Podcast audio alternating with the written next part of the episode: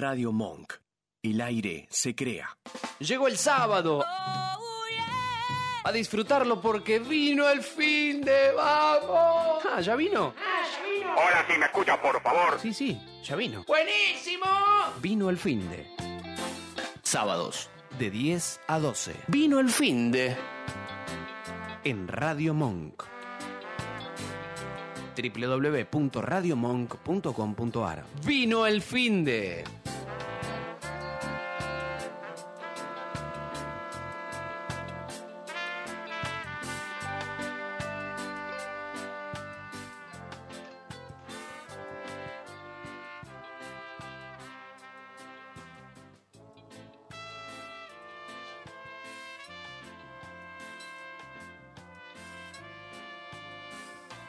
Vamos arrancando desde abajo, ¿no? Tranquilo, semana de furia por distintos motivos. Eh, el amigo Matt con, con alguna complicación, este, yo que vengo de, de festejo trasnochado. Pero acá estamos, porque llegó el sábado. Y vino el fin de. Ahí Y- vamos. Y ahí vamos. No, Ahí bueno, de festejo, anoche de, de- de su festejo, dentro de su festejo, el señor Diego Miliaro me, me pudo dar una, una nota o una, una- un quote de sabiduría, wisdom quote, eh, porque yo venía una semana, he venido una semana bastante linda, pero compleja, compleja. Todos tenemos cada tanto una semana laboral. Esta vez me tocó, me tocó. Generalmente yo sé que el resto de los mortales que le puede tocar más seguido, yo es una cada tanto, así que no, no me puedo quejar para nada. Pero bueno, la mejor Pero forma cuando, fue- pero cuando viene, sí, cuando viene, viene, viene con todo. Bueno, tranquilo, todo. tranquilo, porque acá estamos para darle la bienvenida al fin de semana, darle la bienvenida al sábado, un sábado que acá en, en Buenos Aires, después de un viernes espectacular de sol, de hecho, le voy a estar contando, porque estuve ahí conociendo una terracita, una muy linda terracita en, Epa. en- en Palermo, sí, muy, muy lindo lugar, ahora le voy a contar un poquito más en detalle, Eh, pero hoy amaneció medio nublado, no sé si va a haber alguna lluvia, pero además, con mucha sirena, se está literal, se está prendiendo fuego un departamento en un edificio acá atrás de, de donde estoy yo. Eh, así que la gente de Cava, de, de Caballito particularmente, eh, sepa que si ven humo, no es en mi casa, sino muy cerca. Y no, se, se ve, la verdad, impresiona. A- haberme asomado por la ventana y ver eh, salir la llama de adentro de un departamento, no, espero que no, que Dios quiera no haya, no le haya pasado nada a nadie, sí, sea eh, en estos casos, lamentablemente, pero que sea solo material. Así que este, Claro, ese yo creía que me va a decir, yo creo que me va a decir que se estaba prendiendo fuego la ciudad, esto que se abrió todo, que está todo el mundo saliendo. no, no. Más allá de la analogía mire, que no, que no, que no va Mire, al tema, no va al caso, pero semana- a, a tener cuidado, pero nada, que no pase nada ahí, saluda a los vecinos ahí suyos para que esté todo bien. esperemos. Pero dígame, dígame que por lo menos la analogía que mi mente trajo es, es es por lo menos un poquito real. Mire, si los que están escuchando, ya sumando, ya sumándose de a poquito, ¿sí? arrancando muy despacio, mate, café, té en mano, a www.radiomonk.com.ar o al canal, a nuestro querido canal de Radio Monk en YouTube, porque tiene el chat en vivo, porque nos permite interactuar con la gente y demás. Si, si los que ya estén ahí conectados, por ejemplo, lo, lo veo a Leo Escapato, eh, que la semana que viene va a estar en Mendoza, así que Matt seguramente ahí va a estar eh, eh, compartiendo algunos tips, alguna data y demás, está Sergio también, está Esteban de temprano, bueno, los que están conectados, si han estado en la calle, se habrán dado cuenta, o al menos lo noté yo, que salí en tres oportunidades, porque volvieron los eventos presenciales también, que ahora voy a estar también comentando un poquito de, cómo estuvo esa agenda de, de mi lado B, este, no del programa mi lado B, sino de mi lado vínico. De Y hay otro, otro, otro clima en la calle. ¿eh? O sea, la primavera se está haciendo desear, tuvimos días con lluvias intensas y demás, pero se está haciendo desear. Ahora, lo que no podemos negar es que la gente salió a tomar la calle después de mucho tiempo. ¿sí? Ya hay este, discusiones de tránsito, eh, eh, hubo, hubo varios accidentes en, en estos últimos días en los accesos y demás, pero eh, eh, quitando eso, esas vicisitudes, hay otro espíritu, hay otro ánimo en la gente, ¿sí? Es como que la gente se siente, ha, recobrado la libertad y explotan las veredas, explotan las terracitas, explotan los lugares de, gastronomía, así que explotó la noche también desde Buenos Aires, pero yo le puedo contar que, por ejemplo, el lunes, em, en esto de, y, fíjese usted, veníamos de un programa, eh, nada, primero agradecerle públicamente el raíz Estoy bajo, estoy bajo paredes ahora, bajo techo, en casa. Exactamente. a, sí, a, lo mejor alguno pensó que con la, votación íbamos a salir en directo del estadio de River o, de la Boca, pero no, no es así. Pero no, agradecer públicamente el raíz, la, búsqueda de señal, los lugares y demás, este, esa preproducción que hubo detrás del programa de la semana pasada, que la gente se enganchó muchísimo. También agradecemos todo el, apoyo y el acompañamiento, ahí chateando, comentando y demás, quedó, quedó muy lindo. Eh, seguramente repitamos algo de eso, ¿sí? No, no se pongan ansiosos, pero eh, entiendan que también hay, toda una cuestión de logística que, implica se, Se puede, se puede, pero yo creo que se va a poder hacer y vamos a poder hacerlo mucho más seguido en Vino el Finde, pero también hay muchas otras temáticas que nos gustaría tratar y no dejar de lado, como por ejemplo las que hemos propuesto esta semana, y, sobre todo, mucho también tener en cuenta que cuando hablamos de enólogos de bajo perfil, cuando hablamos de leyendas enológicas, eh, que son como los polos opuestos o los polos extremos, pero al mismo tiempo no, porque no sabemos quién va a ser leyenda dentro de 10, 15 años también en, en, nuestra, en nuestro país, en nuestra vitivinicultura, y también puede estar ahí en esas, en esas eh, temáticas de los enólogos de bajo perfil. Entonces, también nos gusta tratar otros temas, y es un programa que venimos compartiendo con ustedes, porque también disfrutamos mucho nosotros. Yo la pasé bárbaro la semana pasada. Obviamente que la viví desde una perspectiva diferente. No pude leerlos por el chat. Eh, por ende me, quedé medio out de esta interacción inmediata con ustedes. Pero eh, tuve un trabajo de, precampo porque habían lugares históricos para mostrar, pero que no llegaba la señal. Entonces también, bueno, todo depende, por ejemplo, hay otra calle que es una calle fantástica, que la hemos nombrado varias veces, que es la calle Bransen, pero la calle Bransen, eh, al estar rodeada de, carolinos y de árboles y de álamos, no tiene buena señal de, celular. Entonces es una calle complicada para hacerla a nivel, eh, como el raid que hicimos la semana pasada. Pero sí es una, es una zona donde se podría tranquilamente mostrar 5, 6, 7 bodegas en, el, nada, en menos de una hora. O sea, nosotros ni siquiera una hora nos demoramos la semana pasada, porque hicimos tiempo. no, y fue un poco lo que, lo que comentaba después hacia el cierre, redondeando, cerrando la, la primera parte del programa, que para el, que vaya, que no, no sé, a ver, yo entiendo que es donde está, eh, por ejemplo, sin ir más lejos, Zucardi, mejor bodega y viñedo del mundo, ¿sí? Entonces uno quiere ir hasta Valleduco, pero quiere empalmar Valleduco con, a lo mejor, eh, Catena Zapata, ¿sí? O, eh, no sé, quiere hacer por decir algo. Jorge Rubio en Oasis Sur, este, que estuvo ahí Pablito Ponce, por ejemplo, esta semana, con Bodegas López, o, Trapiche, que está en, Maipú, con eh, Pañoliva, que, que, si bien está al, al oeste, pero entonces al querer conectar las que uno siempre tiene más presente, claro, se empiezan a sumar distancia y si bien este, no, no deja de recorrer, de manejar, pero se va mucho tiempo. En cambio, si uno dice, che, tengo ganas de, está bien, queda acotado, por ejemplo, a las compuertas. Pero no deja de, recorrer proyectos que están buenísimos, que tienen mucho para contar. yo te, agrego algo a lo que estás diciendo. Eh, eso también les, les tiene que abrir la mente a todos, inclusive a nosotros mismos acá en Mendoza, que mm, tratar de disfrutar, voy a hacer la analogía más grande que tenemos los argentinos, tratar de vivir Europa en un mes. Oh, bueno. Bueno, por eso, la analogía que tenemos, es, el mismo pensamiento que por ahí tenemos fuera de Mendoza, que Mendoza la queremos vivir en un fin de semana, o a lo sumo en cinco días.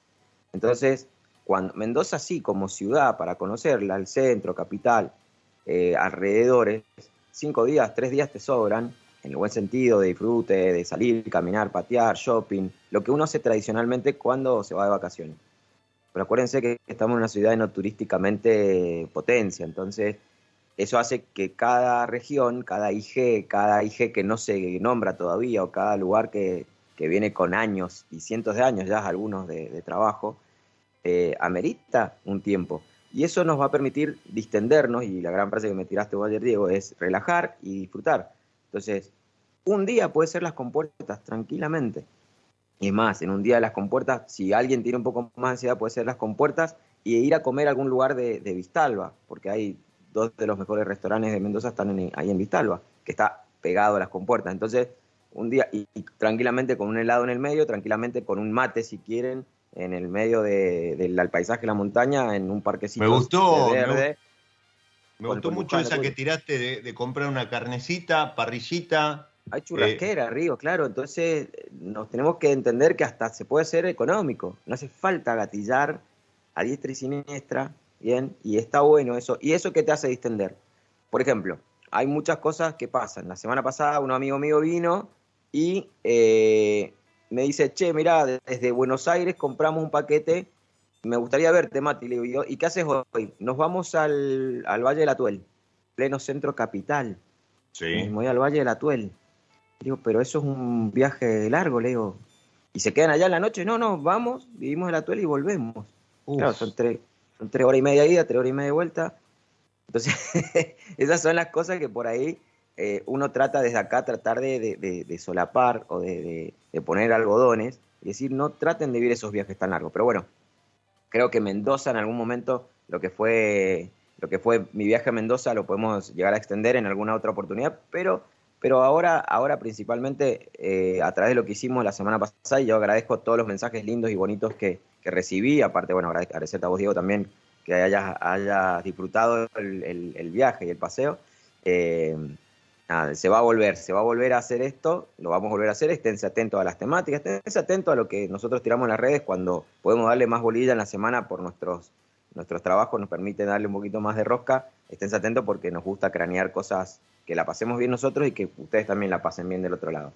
Así que creo que le, hemos dado demasiado tema ahora porque está, está, el, el calor, está el caloventor ahí de, la temática, pero hay agenda antes. Hay agenda y yo, yo tengo un par de cositas de agenda, pero te las voy a dejar primero a vos como siempre porque tenés eh, mucho más marcado con tu newsletter, que ya para mí es un clásico y es tremendo, y pasaste de algo problemático como son las botellas a, un, a un trasluz, a un algo muy lindo que es el, el descorche del festejo y la apertura. Entonces, me, me, gusta mucho tu mirada también, Diego, a nivel profesional de, tus escritos y tus newsletters, cómo has organizado todo y cómo también nos llevas en un viaje de, de por ahí, sí, eh, terror, por decirlo, drama, por decirlo en un momento, a, también el otro lado, el equilibrio de, de las bases, donde también estamos acá para festejar y disfrutarlo y, se ha abierto las puertas del festejo nuevamente en el país, que es lo bonito.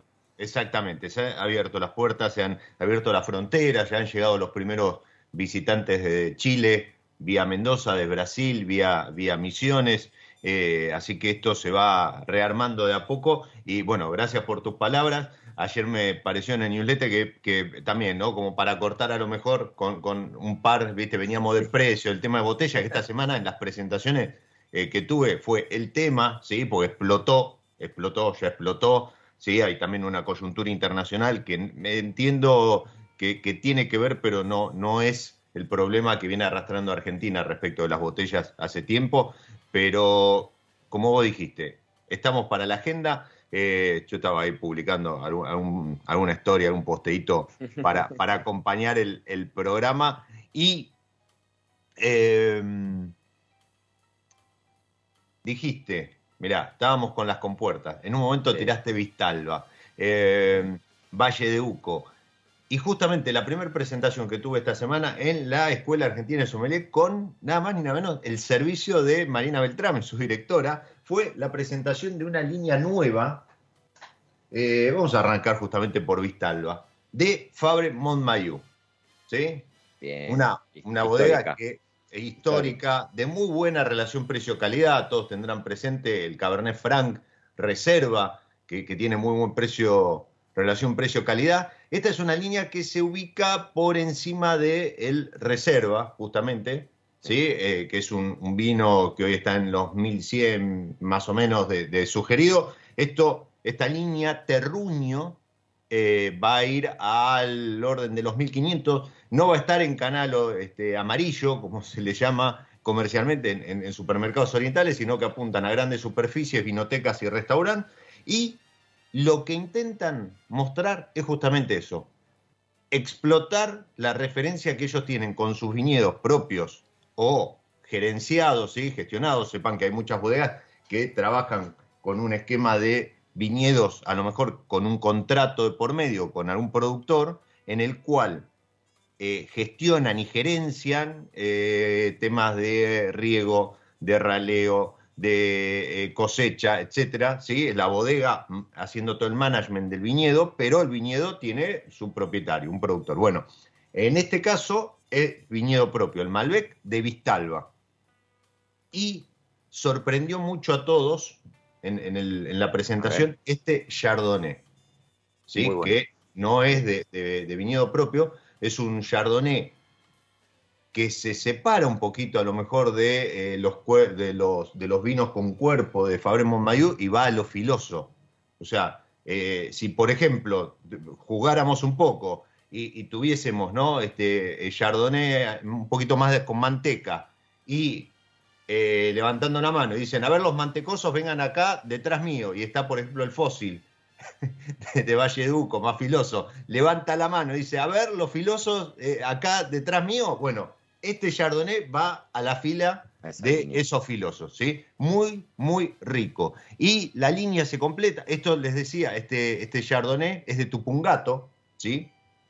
Es de un viñedo de Tupungato, y se completa la línea con... Eh, Dos Cabernet, obviamente, un Cabernet Franc y mm, un Cabernet Sauvignon de Pedriel, un Cabernet Franc de, eh, también de, ahí de la zona de Luján de Cuyo, de Agrelo, y otro que sorprendió dentro de los eh, tintos, dentro de las tintas fue el Merlot, ¿sí? un Merlot de justamente las compuertas. Epa. Merlot de las compuertas. Atentos, de los tintos, a mí particularmente el Chardonnay me gustó porque eh, eh, yo estoy encolumnado dentro de, esos que prefieren los Chardonnays más filosos, ¿sí?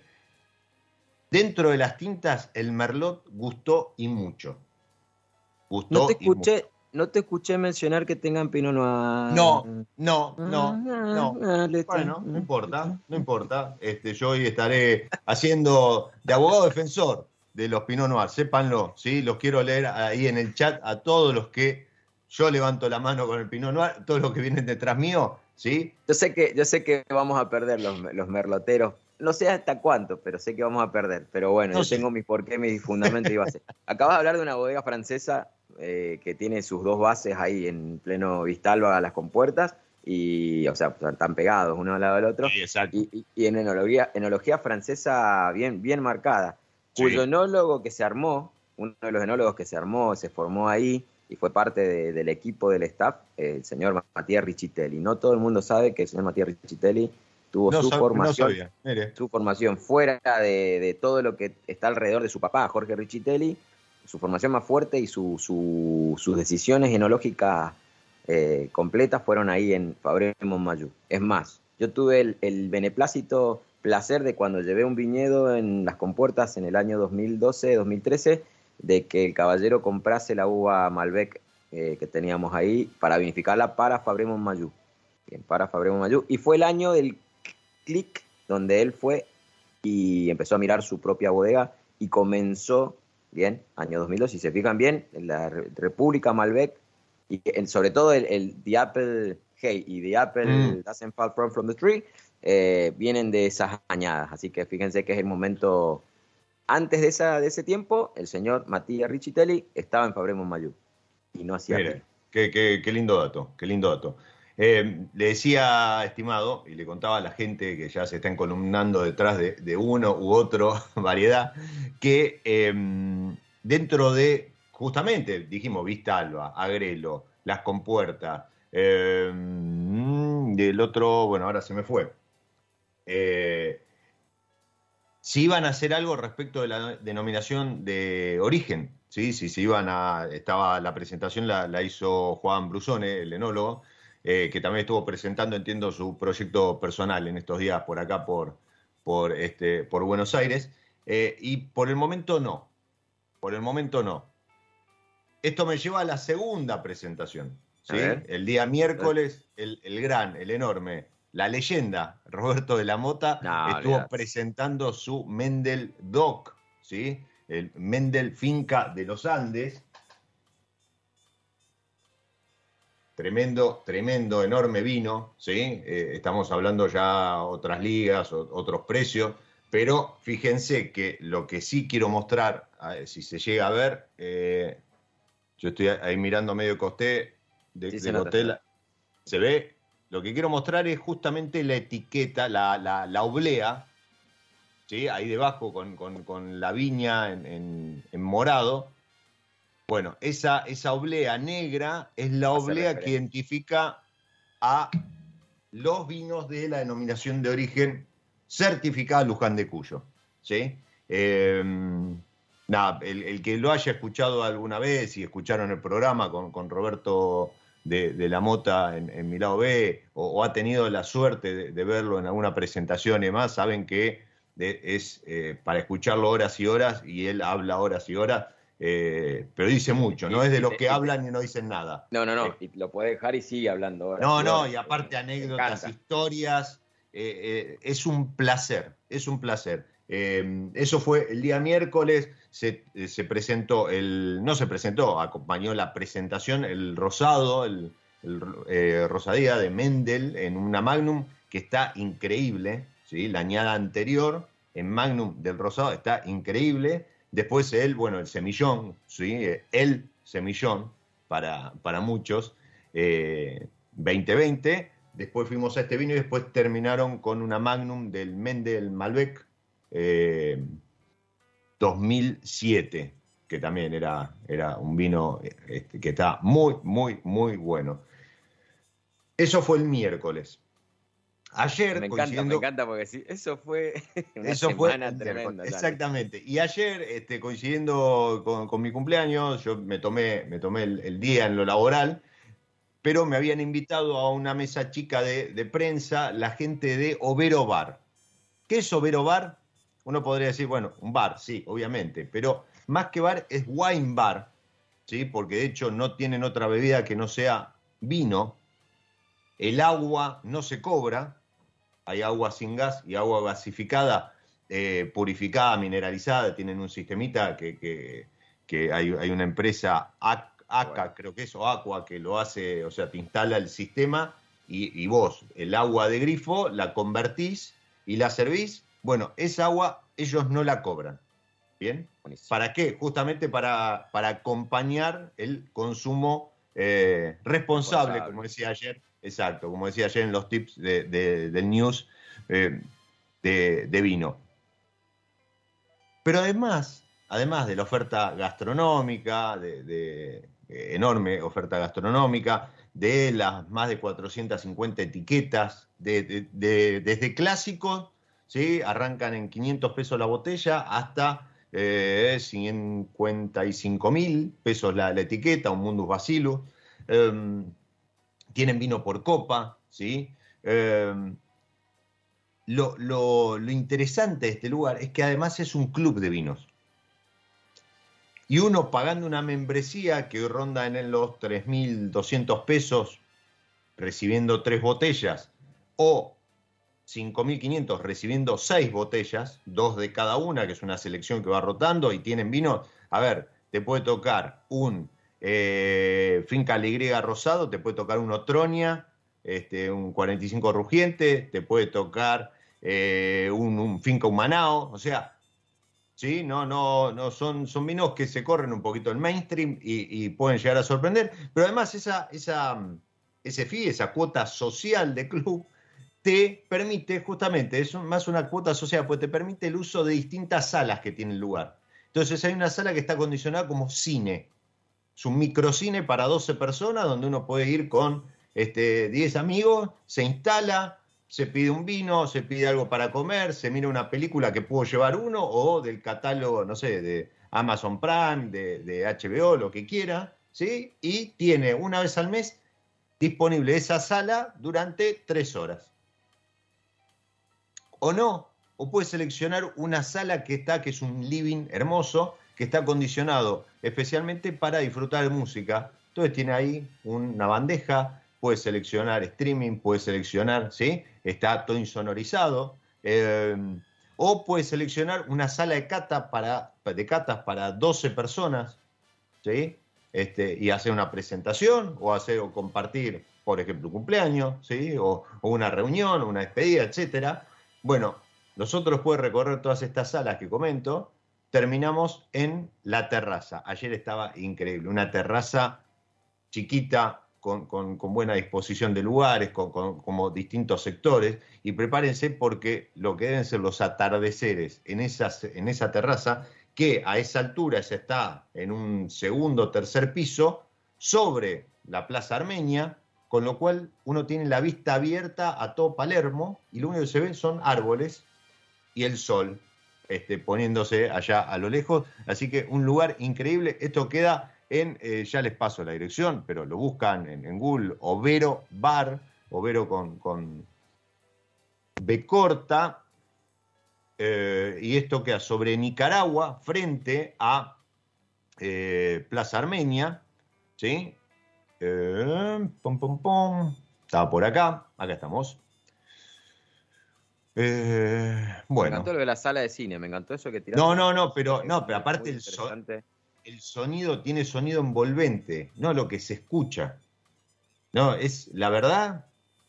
Ah, y hablando de cine, perdón, los, que este, tengan flow y demás, anda dando vuelta Bottle Shock, que nunca la había, nunca la había visto completa, y la semana pasada en un zapping dije no, no había nada, no había nada, bueno, fui la puse, muy, muy linda película, más allá de que tenga es, algún tinte. Es un poco lenta, pero el amante del vino lo, lo engancha, lo engancha en el momento. Sí. sí. aparte seguramente tiene algún, algún este, dejo de comedia o un poco más dramático, romanticismo. Estás tirando, estás tirando, la historia. Estás tirando más pies, más pies para la, temática de hoy. No te me vayas, no te me vayas.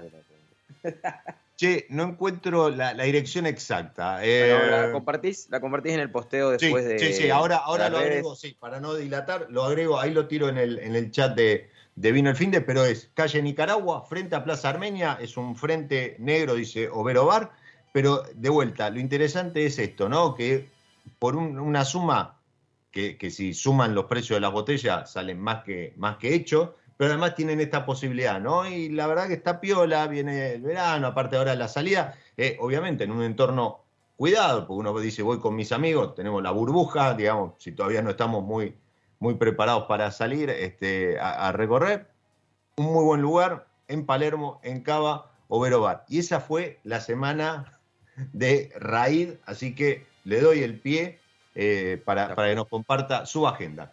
No, mi agenda les trae novedades. Mi agenda es, complicada a veces y problemática porque yo pruebo cosas que no van a salir en las presentaciones hasta dentro de 3, 4 meses. Entonces, ¿qué, les voy a mostrar? Una botella sin etiqueta, pero les puedo contar lo que se viene. Y hay cosas muy interesantes que se vienen, em, muy, muy interesantes y, más interesantes para mí, porque son blancos. se vienen. Si, si Walter Bracia salió con una receta no dicha en su, en su gran blanc de blancs y, ese blend de blancas con el que ataca ¿no? un poquito la, la, mesa de, las altas gamas de blanco. Agárrense y anoten las siguientes variedades monovarietales, ¿bien? A un nivel eh, superior. Anótense un Bionier con madera, con el trabajo increíble de nunca buscar que la madera se coma la variedad, más allá que es una variedad que se banca la madera, porque es una variedad con poca acidez y tiende a ir a lo meloso, pero está muy bien tratada la variedad y está muy bien tratada la, eh, el fraccionamiento del mismo para que salga con una frescura poco usual para un bionier en madera. Ténganlo en cuenta, el próximo, no sabemos el nombre, no sabemos etiqueta, próximo bionier de Thomas Staringer, nivel up superior, eh, reserva para arriba, obviamente. Vaya a saber cómo se va a llamar, porque el muchacho encima tiene ideas locas para, para ponerle en la etiqueta y a los nombres. Muy interesante.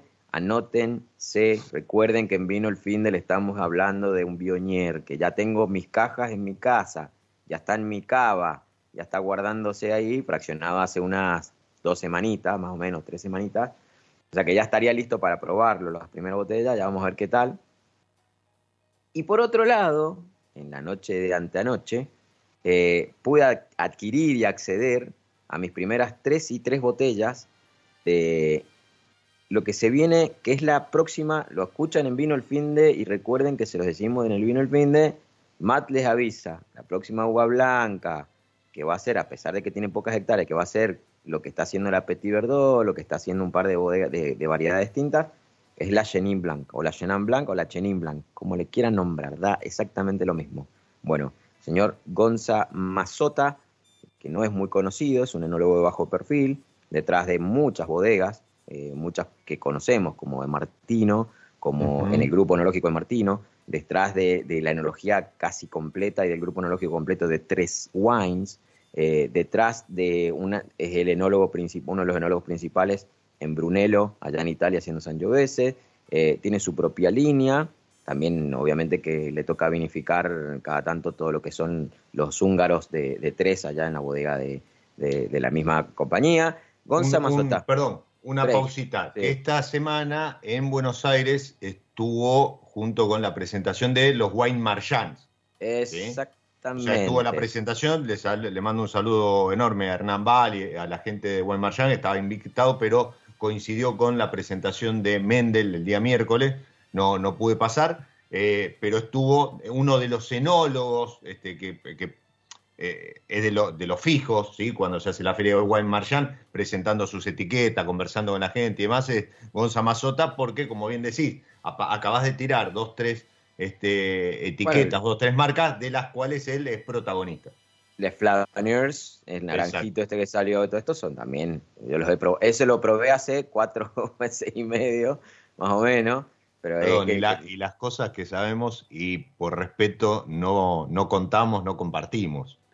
Ah, obvio, no, no, obvio, obvio, porque hay cosas que nos piden, nos piden eh, discreción, porque el lanzamiento tiene, tiene mucho que ver detrás. Pero bueno, el caballero ya tiene dos Chenin, un Chenin sin madera, pileta, y un Chenin con madera. Agárrense de las manos todos a otros. Eso sale con su, eh, con, con, su firma, digamos.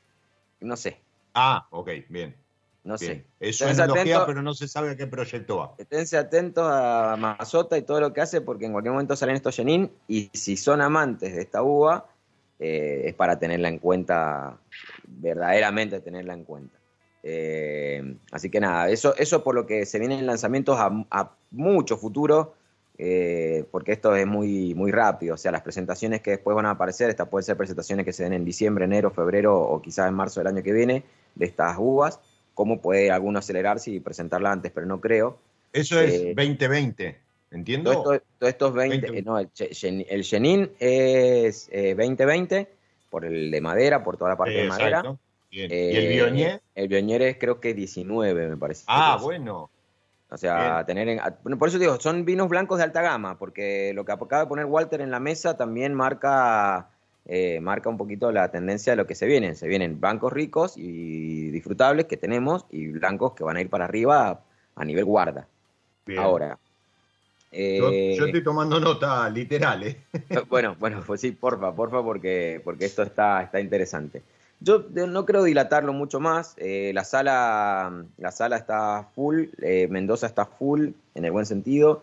Tener en cuenta que se van a abrir un par de cositas nuevas. En, en Mendoza se acaba de abrir dos wine bar, eh, se viene Vico a Mendoza también, eh, con la intervención gastronómica lo más probable de Juan Ventureira, así que tengan eso en cuenta, va a estar en pleno centro ahí en la calle Belgrano. Seba Wigan de, de Bodega Vistalba, en realidad de, de, Restaurante Azafrán, que está instalado por este tiempo en Bodega Vistalba. Acaban de abrir una vinoteca también en pleno centro de Mendoza, calle Belgrano, muy cerca del, Hotel Diplomatic. El otro día preguntábamos, perdón, con, con, Vero eh, hablábamos si Azafrán, vimos que Azafrán está, eh, la parte gastronómica en, en Vistalba, en Bodega Vistalba. Eh, ahora, la, la, vinoteca como vinoteca ¿Está funcionando ahí en el centro o no? Tampoco. Ya está, ya, está, funcionando, ya arrancó, ya ah. fue el lanzamiento. Para los que vengan tienen ahí una oportunidad muy, muy linda de, llegar a la mano de, la cocción de la comida de Seba Wigan sin ir a comer los pasos en Bodega Vistalba. Se viene, todavía no lanza Safran, el que está eh, en pleno centro cerca de, la, Plaza Independencia. No digo calles porque generalmente es más, más, la gente se va a hacer referencia por lugares históricos cerca, en la calle que va al parque eh, General San Martín. Bueno, Azafrán esa todavía está en, refraccionamiento y, Ah, ok, perfecto. El, histórico, digamos, la el locación. histórico todavía, pero va a lanzar, va a lanzar para la temporada de vendimia seguramente. No está activo. Ahora, sí lanzó Sagrada Cocina, que es un, es un caserón eh, de los herederos de Ramondín, de la familia Ramondín. O sea, si alguien no conoce esta, este apellido, estamos hablando de casi el, la, empresa más grande de, cápsulas a nivel mundial. Y, no, es que sea directamente de ellos, pero hay algo ahí familiar. Es una casona escondida entre Chacras y, Vistalba, entre la calle Guardia Vieja y Almirante Brown. Es una calle que siempre ha estado de tierra, que siempre ha estado tapada por eh, históricos árboles y, muy difícil el acceso porque uno no es un lugar donde camine o, habitualmente al ser de tierra y estar las piedras ahí, nunca se mete en el auto. Bueno, ese caserón, que data de más de 150 años, que es tipo castillo, tipo chateau, bueno, lo acaban de inaugurar como un multiespacio gastronómico con comida egipcia en una de las habitaciones, tiene como 5 o 6 cocinas diferentes, tiene más de 700 etiquetas a nivel mundial para ir a consumir, eh, tiene un metre, abre desde la mañana hasta la tarde, tiene más de tres terrazas, eh, bueno, tiene gárgolas en la entrada, tiene, tiene todo lo que, o sea, todas esas cosas antiguas eh, a tomar en cuenta, a tener en cuenta este, este gran valor que se acaba de abrir ahora. ¿Quién es que está a cargo de todo esto? Lucas Bustos. Lucas Bustos eh, con su gran equipo de, de, gastrónomos y chef eh, y, con la mano derecha de Pablo Maglioni, de, Nacho Molina. Bueno, hay un par de nombres ahí, se ha juntado un, grupo, un, interesante, un tándem muy bueno. Y Esto es Sagrada Cocina. Sagrada Cocina porque para ellos lo más sagrado va por el lado de la cocina y bueno, tienen un poco de, todo. Tiene desde lo que maneja Juan desde la huerta, del kilómetro cero, la comida internacional, o sea, ya que haya comida egipcia directa, después, bueno, también se trae todo esto, temáticas y van a haber charlas y eventos con enólogos. Esténse atentos porque, y esto es pleno o sea, saliendo un poco del centro de chakras, entrando un poco a, casi Drummond, por decirlo de alguna forma. Mm. Está muy cerca, si estás por el lado de Vistalba, está muy cerca de Entre Cielos y toda la Guardia Vieja, y si estás por el lado más cercano a la Ruta 40, está cerca de Altavista, de la Facultad de Ciencias Agrónomas, del Museo Faber. Bueno, eh, va, por ahí. Así que Sagrada Cocina, anotar también para los que vengan. Eh, está bueno porque hoy tiene espacio eh, pues hoy la gente se encuentra como está todo lleno, las reservas todo llenas, y hoy acaba de abrir la cocina, es grande, entonces te permite por ahí tener esa cuotita de encontrar un lugar, que te armen un lugar en, las afueras, en la terraza, adentro, es un multiespacio, así que eh, interesantísimo, interesantísima propuesta de, la gastronomía mendocina que sigue creciendo y, que no para a un nivel bastante, porque encima tenés de todas las opciones ahí para comer, desde tapeo hasta, hasta pasos con, con comidas no sé, multiculturales de otros lados. Así que bueno, se fue la agenda, se nos fue mucho tiempo en agenda. Sí, perdón, pero un comentario porque algo hablaba ahí Leo en, el chat y, vos lo dijiste al pasar. Eh, está explotado Mendoza, pero tanto para Mendoza, para Buenos Aires, para cualquier otro lugar, ¿sí? Y, sobre todo en, momentos donde todavía hay cuidados, debemos seguir protocolos y demás, hagan reserva, ¿sí? Si no, que venga Mendoza con reserva. Al que venga Mendoza con reserva previa. Pero además, si no hicieron reserva, no se manden a ver qué pasa. Pues eso significa que se acumule gente en el lugar. ¿sí? Ustedes llegan, se quedan parados, no, tienen reserva, no, a ver que me fijo, no, me ubico en cualquier lugar. Y mientras tanto están haciendo ¿sí? bulto, aglomeración. Entonces, eh, por respeto a, la gente que atiende, al servicio, ¿sí? que los pueden comprometer, pero además también por respeto a los que hicieron reserva y están disfrutando del lugar, eh, no se manden. ¿sí? En otra época a lo mejor se podían quedar ahí en un costadito esperando, le servían una copa, algo, este, o se iban a dar una vuelta y volvían más tarde, pero si no tienen reserva, no se manden, ya sea en Buenos Aires, en Mendoza o en la ciudad que sea. Te, te, la hago más fácil, eh, está muy fácil llamar por teléfono, mm. llamás y le decís, hola, ¿qué tal? Mira, no le dice reserva, ¿cómo están? Estamos llenos, pero ¿sabes qué? En, en media, 40 minutos se hace un recambio. Ahí va. Venite en 30 minutos y lo más probable es que consiga una mesa, pero te lo dicen desde el lugar porque saben cómo funciona la cosa. Exactamente, exactamente. y no ah, comprometen a nadie. Claro. Eh, hagamos eso porque ya eh, hay, por ejemplo, la Gloria el fin de semana que pasó, el anterior, tuvo cuatro recambios de almuerzo. O sea, pasaron más de 350 platos ah, en, un sábado. O sea, Por eso les digo que está, hay mucha gente y lo pasan bien y la están pasando súper bien, pero están entendiendo también esto del recambio. Eh, no hay horarios límites, así que la noche también hay por ahí cocinas que se están extendiendo, en vez de cerrar a las 11, 12, están cerrando a las 12, 1. Eh, pero depende qué lugar, por eso hay que llamar antes. No todos los lugares lo hacen, entonces hay que llamar antes y tener ese, ese contacto, esa nota de color de parte de uno. Eh, y si no, siempre, siempre, siempre hay un par de lugares que son los clásicos de sitios de acá que no necesitan reservas. Así que eh, atentos también, o los que quieran preguntar, consulten, que les podemos decir de acá localmente qué lugares se puede ir y pasarla súper bien, y no necesariamente tenés que reservar antes, ¿no? Eh, vamos por lo que nos concierne, vamos por la... la, sí, yo voy a, te vas a servir, vos me te estás anticipando a lo que...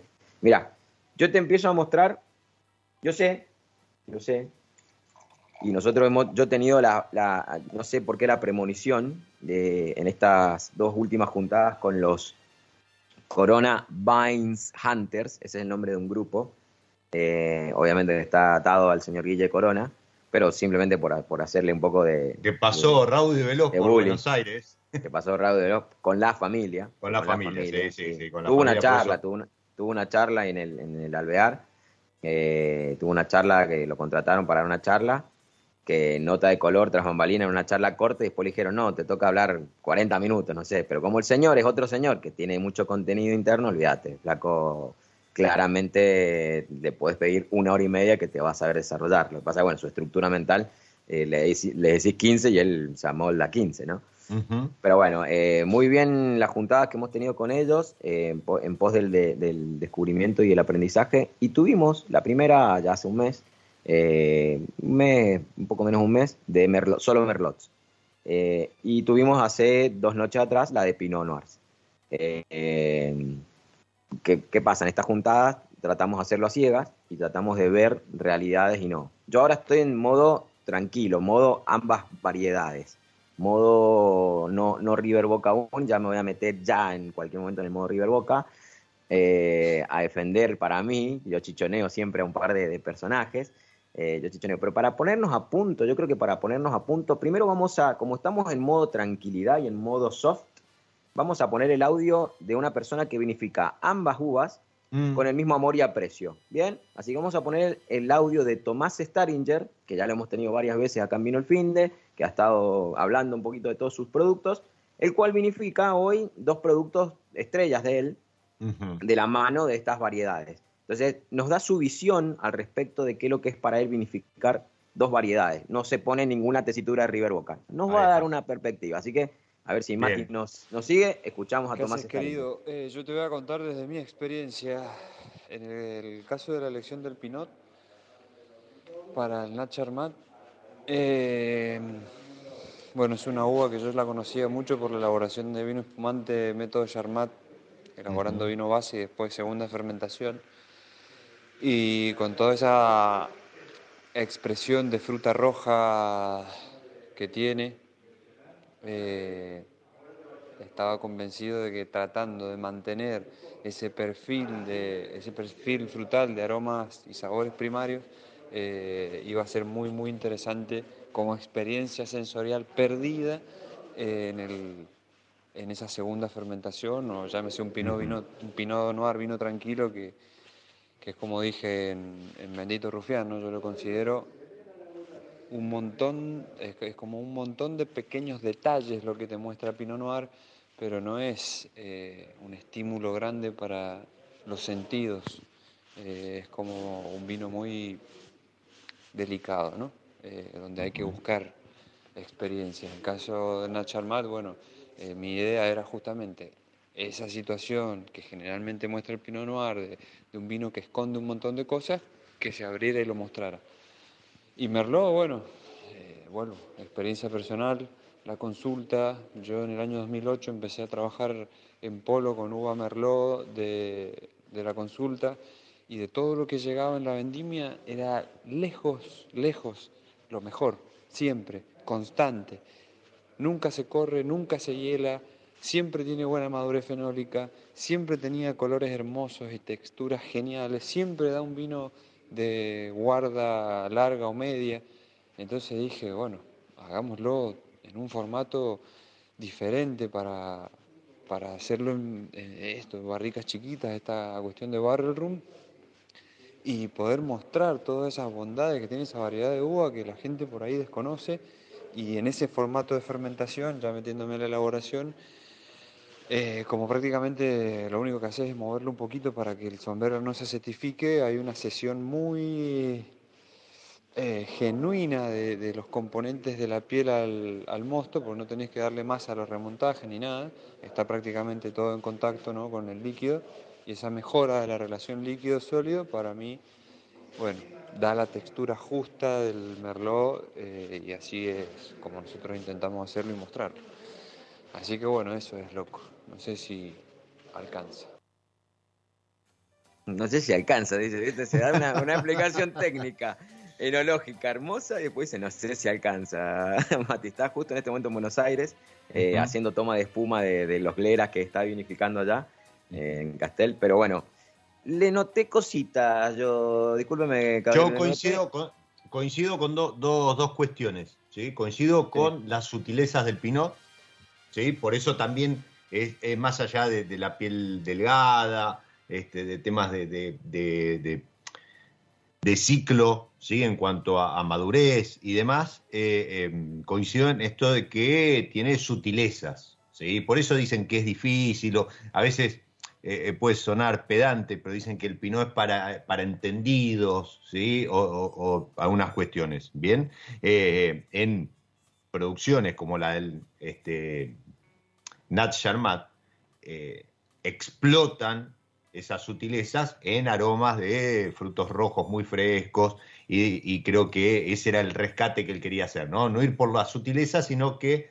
efectivamente se expresara en una explosión aromática. Y coincido con eh, la calidad enológica del Merlot.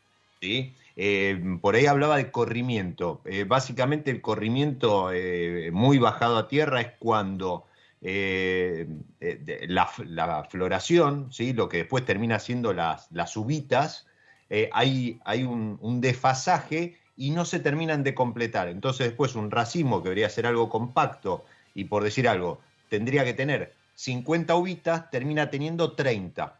¿Por qué? Porque hay 20 que no se terminaron de desarrollar. ¿Eso qué hace? Y que la, la calidad, cantidad de esas que quedan no sean eh, lo que uno esperaba de esa planta, de esa añada. Entonces eso baja para ese, para ese ciclo la calidad a lo mejor de la uva que va a cosechar.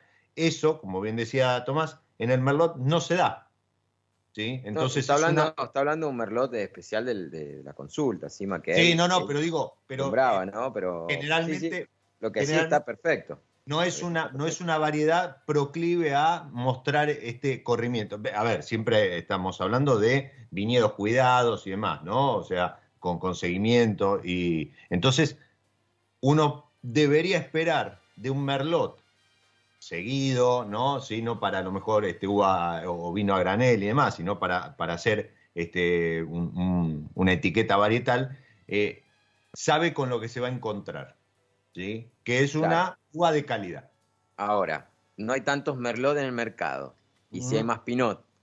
¿Por qué? Las, dos notas. Ahora, yo, creo que le vamos a traer hoy día la respuesta. Habiendo 5.600 hectáreas casi 6.000 hectáreas de Merlot contra las 1.900, 2.000 que están llegando ahí de Pinot, ¿por qué hay tantos Pinot y no Merlot como monovarietal? Mira, escuchemos, escuchemos a alguien que se enamoró de esta variedad, pero en el buen sentido, a nivel enológico. Escuchemos al mono Vignoni, al monito Vignoni, hablar al respecto de una de las variedades que le gusta. A ver, vamos a ver qué, por cuál se va. No sé, si me, no sé, si me, conviene poner estos audios. Para mí es súper importante en términos de entender realmente la fineza de un vino, entender eh, los puntos exactos de, extracción, de, que menos a veces es más, pero no siempre menos es más, y que, digamos, el, Pinot también ha sido como un gran estandarte de, terroir, de traducción de terroir, porque es de las variedades más transparentes que, que conozco, así que eh, ha sido escuela para, hacer el resto de, los varietales.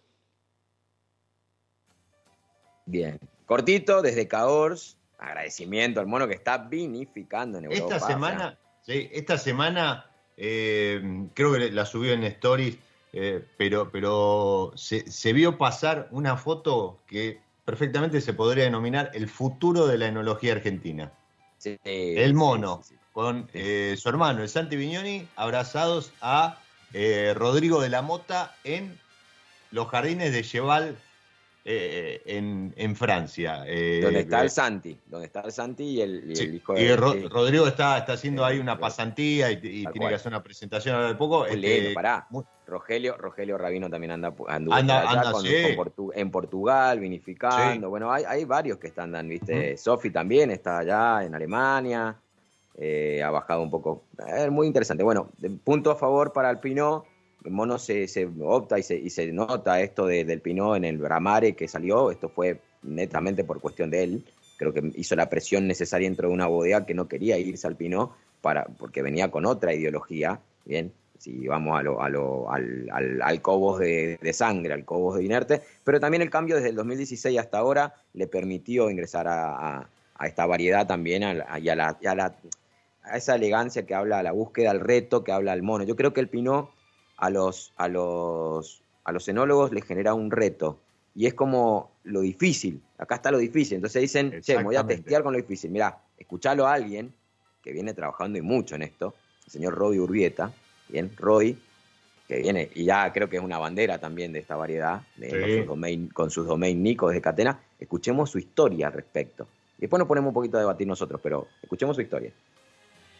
Hola Matt, ¿cómo estás? Bueno, primero agradecerles, eh, felicitarlos por, el programa y por todo el esfuerzo que hacen para comunicar el vino. Así que volvamos a la, pregunta que, me hiciste, que es ¿por qué Pinot Noir? Eh, es bastante compleja. ¿Por qué Pinot Noir? Al menos de, mi parte, te, voy a contar un poquito cómo, cómo me acerqué al Pinot Em, yo trabajo con la familia Catena desde el 2006 y mm, en el 2008 empecé a trabajar en el Catena Institute, que es la parte de investigación. Y lo primero que, los primeros estudios que, estuve haciendo eran en Pinot Noir. Y yo tenía 20 años, imagínate, no estaba empezando la, la carrera de enología y, lo que a mí, bueno, siempre uno lo que más probaba en ese entonces no, no, no era Pinot. Así mi primer acercamiento fue más técnico que, consumidor. Y cuando me tocó hacer estudios de, en Pinot Noir, que eran los primeros a entender cómo la planta cambiaba en, en, distintos viñedos, que era el estudio de distintos clones, era, era rarísimo, pues no entendía cómo había tanta diferencia entre la misma variedad, distintos clones, y después tanta diferencia entre viñedos y entre lugarcitos dentro del mismo viñedo. Y, y, era una variedad rara, no, no, no sigue los parámetros de, calidad que uno esperaría como en otras variedades, más color, más concentración. Mm, es, es, rara, ¿viste? Y, y me costó entenderla bastante al comienzo. Pero fue como como algo de, amor y odio porque era difícil hacerlo, hacerlo bien, porque es una variedad muy, muy sensible a cambios de temperatura en, las fermentaciones, en las vinificaciones. Eh, si le ponías mucha madera la arruinabas, si le ponías poco tal vez no aumentaba la complejidad que uno quería. Eh, si las maceraciones eran muy largas, aparecían amargos y después en el viñedo peor. Si se asoleaba, aparecían amargos, quemados, aromas que uno no, no gustaba. Digamos, es muy fácil eh, arruinarla. Y, cuando algo sale como uno, no sale como uno lo espera, lo primero que pierde es tipicidad, que para mí es uno de los parámetros que, que uno tiene en cuenta en un, en un buen Pinot Noir, que es más que nada la tipicidad, ese hongo, esa fruta que, que, uno busca en Pinot Noir. Así que, ¿por qué Pinot Noir? Creo que mm, tener esa complejidad de, hacerlo, esa, hacer una variedad tan sensible en, en cambio de terroir hace que uno la, la quiere y la verdad es una variedad con muchos desafíos y es algo que hablábamos, eh, bueno, esta semana. Eh, si bien hay muy buenos Pinot Noir ahora en Argentina y muchas bodegas están poniendo foco en Pinot Noir, porque antes, ah, bueno, esto es una percepción personal, pero antes veía que todos los productores tenían su Pinot Noir, pero como una variedad mm, que iba detrás de todas las otras y ahora, ahora se ve que muchos productores están poniéndole foco también al Pinot Noir. Y eso está bueno, porque nos hace crecer como, industria. Y acá en Mendoza tenés tanta variabilidad de clima y de suelos que muy pocos lugares en el mundo lo tienen. Imagínate, vas a Gualtaderí, tenés zonas frías. Tenés en misma latitud, te vas a la zona este o zonas más cálidas. Y hay 80 kilómetros de diferencia. Lograr esa variabilidad en otros lugares no es tan. no, no, no, no existe. Así que mm, e, ese, ese desafío y mostrar esa variabilidad y todo el esfuerzo que están haciendo muchos productores está buenísimo y hay que seguirlo mostrando. Así que, ¿por qué Pinot? La verdad creo que es por desafío, por ver una variedad sensible, una variedad compleja y que vamos a estar muchos años para, entenderla, así como, como se estuvo con el Malbec. Eh, y en mi caso es una, son desafíos y está bueno trabajarlo y hacer pie ahí. Y es una variedad así como el Malbec, muy sensible a, al terroir que te muestra, te puede mostrar lugares, te puede mostrar el paisaje del lugar muy fácilmente. Así que abrazo grande a todos y bueno, la próxima salimos al aire. Abrazo grande. Qué lindo, qué lindo, qué lindo audio eh, de Roy hoy un abanderado, ¿eh? Mirá la humildad con la que habla, eh, al que lo lleva al piñón. Vuelvo a recalcar y yo voy a tirar un poco de, subjetividad, tanto esto es mucha subjetividad, gente. Yo tuve la oportunidad de probar con él eh, los Pinot y tuve la oportunidad de probar con, Matute de, Tapiz eh, los, las notas de Jean-Claude, que para mí son, si yo me tengo que tomar referencia hoy en tres, en tres etiquetas o en dos etiquetas de cada variedad, Obviamente que en dos etiquetas me voy a ir con Domain Nico en todo lo que está trabajando Roy y con lo que hace Chakra a nivel Pinot.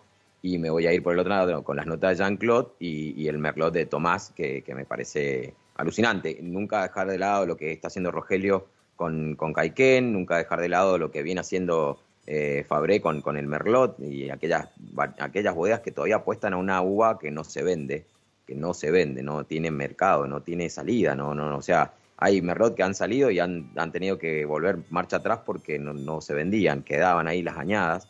El, caso es el, gran caso es el Q de Zucardi 2013, decide no hacerlo más porque no se vendía, quedaba, quedaba rezagada de cuatro añadas, tres, cuatro añadas, quedaba rezagada contra el resto de, las otras variedades de Q. Déjenme pasarles y transmitirles lo que a mí me pasa con las dos variedades cuando las he probado. Eh, más allá de, esta, de este River Boca, ¿no? que yo, a mí me lleva al, al Merlot. Yo el Merlot lo entiendo, lo entiendo por el siguiente lado, ¿no? O sea, el Merlot viene de la familia del Cabernet Franc, por ende es, primo hermano del de, Carmener, es primo hermano de, del Cabernet Sauvignon, pero está en un punto medio. El Merlot tiene todo lo, herbal, todo lo vegetal que te puede dar un Cabernet Sauvignon, pero delicadamente.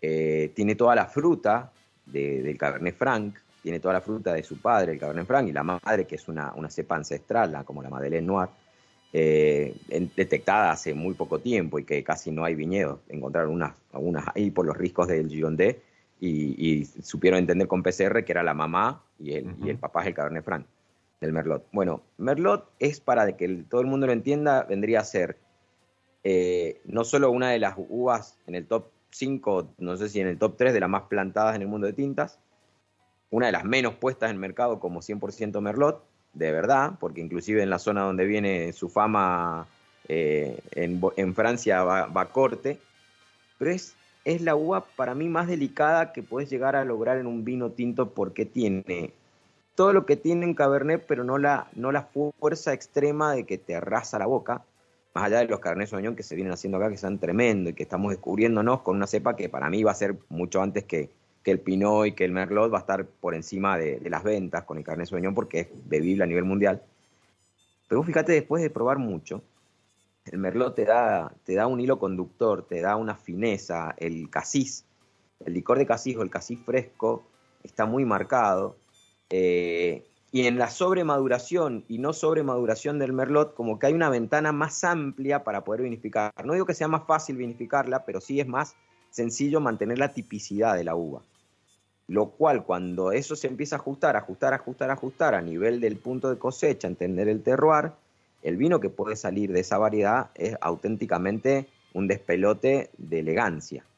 Elegancia porque tiene toda la fuerza del rey de las uvas tintas, pero al mismo tiempo tiene eh, la fruta que nos agrada de un Syrah, de un Malbec, de un Cabernet Franc.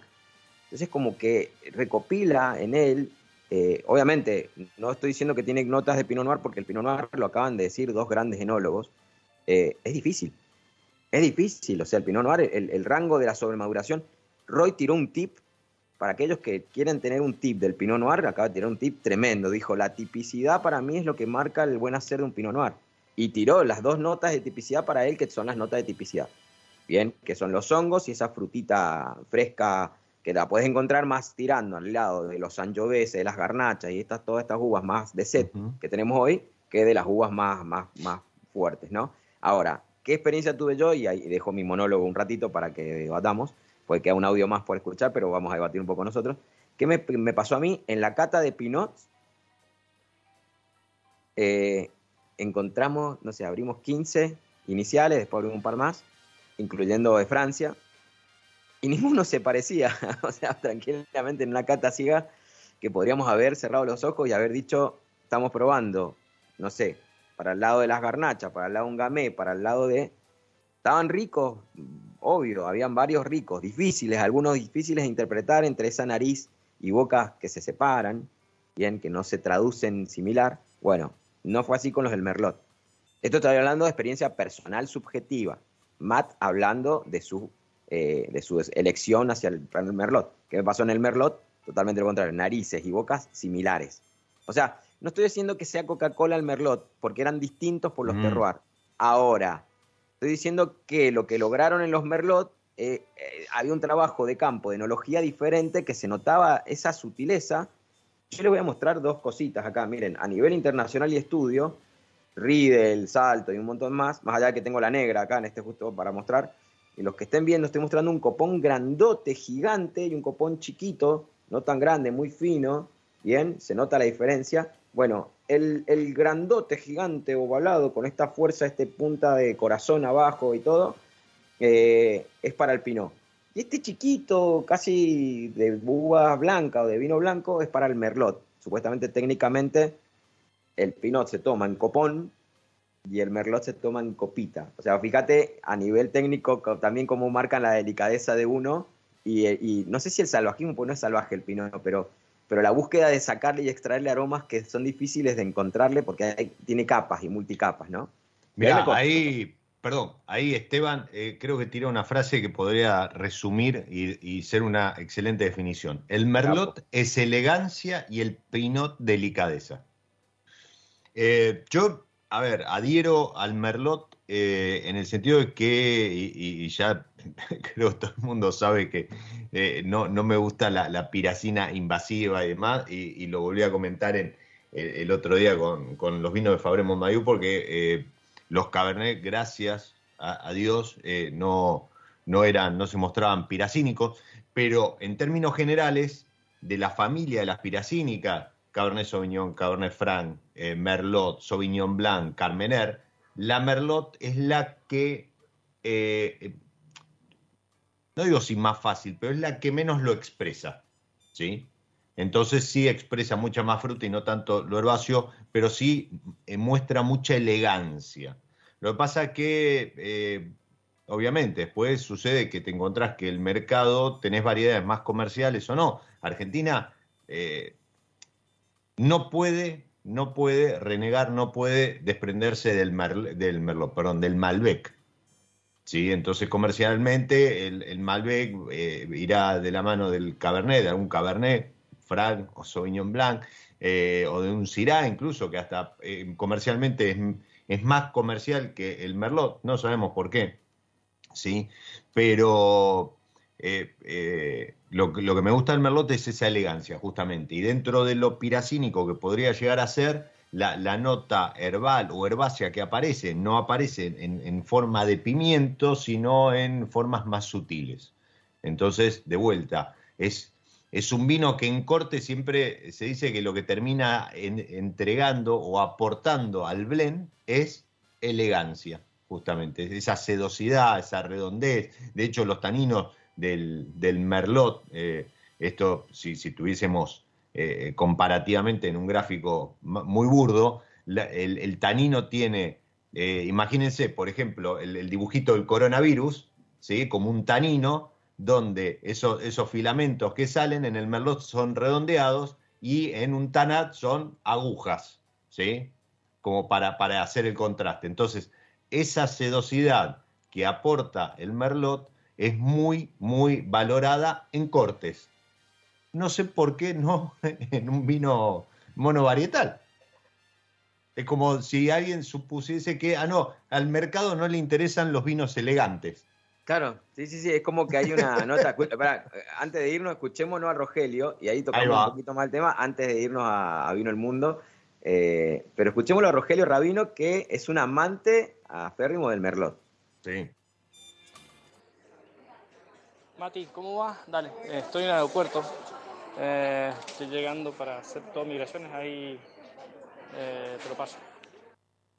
Ah, bueno, no, me lo pasan un ratito. Ese es el audio del aeropuerto. Bueno, hemos enganchado en pleno viaje, perdón, pero en pleno viaje, en, plen, en, en, en pleno vuelo. Pero bueno, yo me, me, encargo si lo manda ahora en un ratito de pasarlo, si no, no pasa nada. Pues me acaba de escribir hace un ratito, creía que era el audio, como yo no lo puedo escuchar, estamos en radio. Perdón ese, ese furcio. Pero sí, él tiene eh, él tiene algo con su, con su amada compañera de viaje, no sé qué tenés ahí, pero él tiene algo con su amada compañera de viaje que es un amor muy grande por el merlot. Ah, bien, no leo bien qué dice ahí. Tengo al, al, señor. Ah, Roge, la firma de Roge, mirá. Eh, bueno, este es, ese es un, uno... es un Kaiken Ultra, ¿no?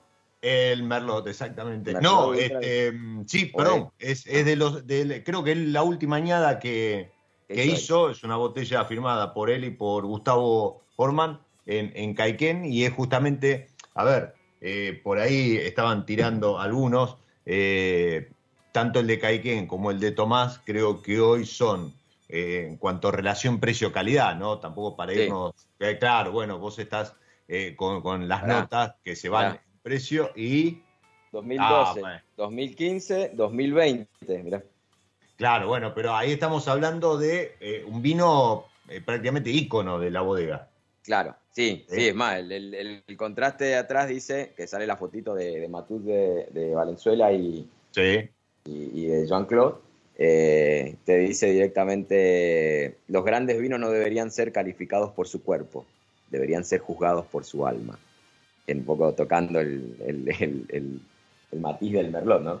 Exactamente, exactamente. Bueno, vos, vos, decías, dentro de todo el merlot de, de Caiken y el merlot de Tomás, pero yo te voy a sacar otro. Eh, si, si, ustedes quieren en esta, este River Boca, ponerlo ahí frente a su cara y, y comparar y, y, diluir, vayan, compren el Portillo Merlot, el Portillo, Portillo Pinot Noir y dense el gusto uh -huh. de ver la tipicidad de dos vinos, de dos variedades bien hechas, a costo bajísimo y la experiencia de, de, de jugar, de jugar con ellos. Si pueden, sirvan el, el, merlot en una copa chica, tipo copa de, de blancos, sí. y sírvanse el, el, pinot en un copón más, más gobelet, tipo, si tienen, más grandote.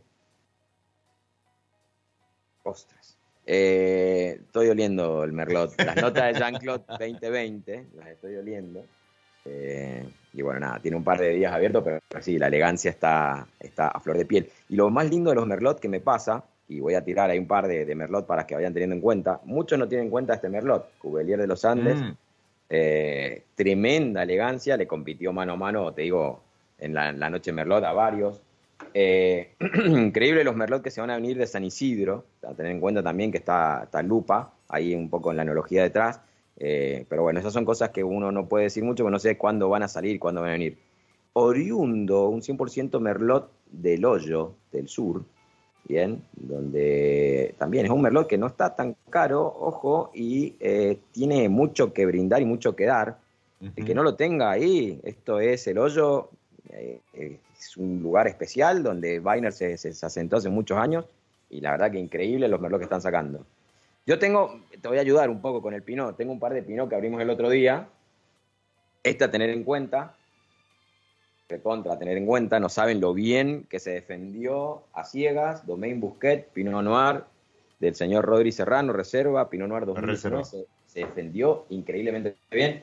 Para los que quieren ahora con los calores y todo, este esteco, el Blanc de Noir de Pinot Noir, inclusive este es 2018, lo tenía en la cava guardado, se aguantó todo, la guarda, se aguantó todo el Pinot, riquísimo. Y ojo con este rufián que viene, tiene una sola barrica, tiene una sola barrica y tiene una historia muy, muy copada. Este Pinot Noir, ojo al piojo, anótenlo ya, Bodega Naya, Pinot Noir de Perdriel. Anótenlo, bien, ahí Pedriel, Pedriel Agrelo, pero no, Pedriel, anótenlo porque la bebilidad que tiene ese señor Pinot Noir, estos 2021, ya está fraccionado. Tremendo, tremendo. Y eso que estoy defendiendo un poco ambas, pero estamos mostrando etiqueta. Yo me voy a dar el gusto, yo me voy a dar el gusto de probar para que se den una idea de, de, lo, de lo loco que está pasando a nivel mundial con el Pinot Noir y el Merlot. Un Pinot Noir de República Checa. ¿Bien? Wow. Para que vean. A ver, a ver, de, mostrar. No, se ve, hay que ponerle el Google Lens, hay que poner Google Lens y te traduce todo, la variedad. No, no, todo, no, pero está... para ver la, para ver la etiqueta, ¿qué, qué, qué estilo, eh?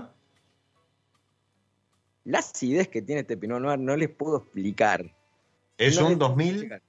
Esto es un 2017. ¿Pasa que 17. Está todo en, sí, está todo en, en, checo. No, no, pero 2017 y todavía con acidez, ¿no? Eso no, también. No, no. A ver, habla de, de, de, la, de, la, variedad. 12 de alcohol.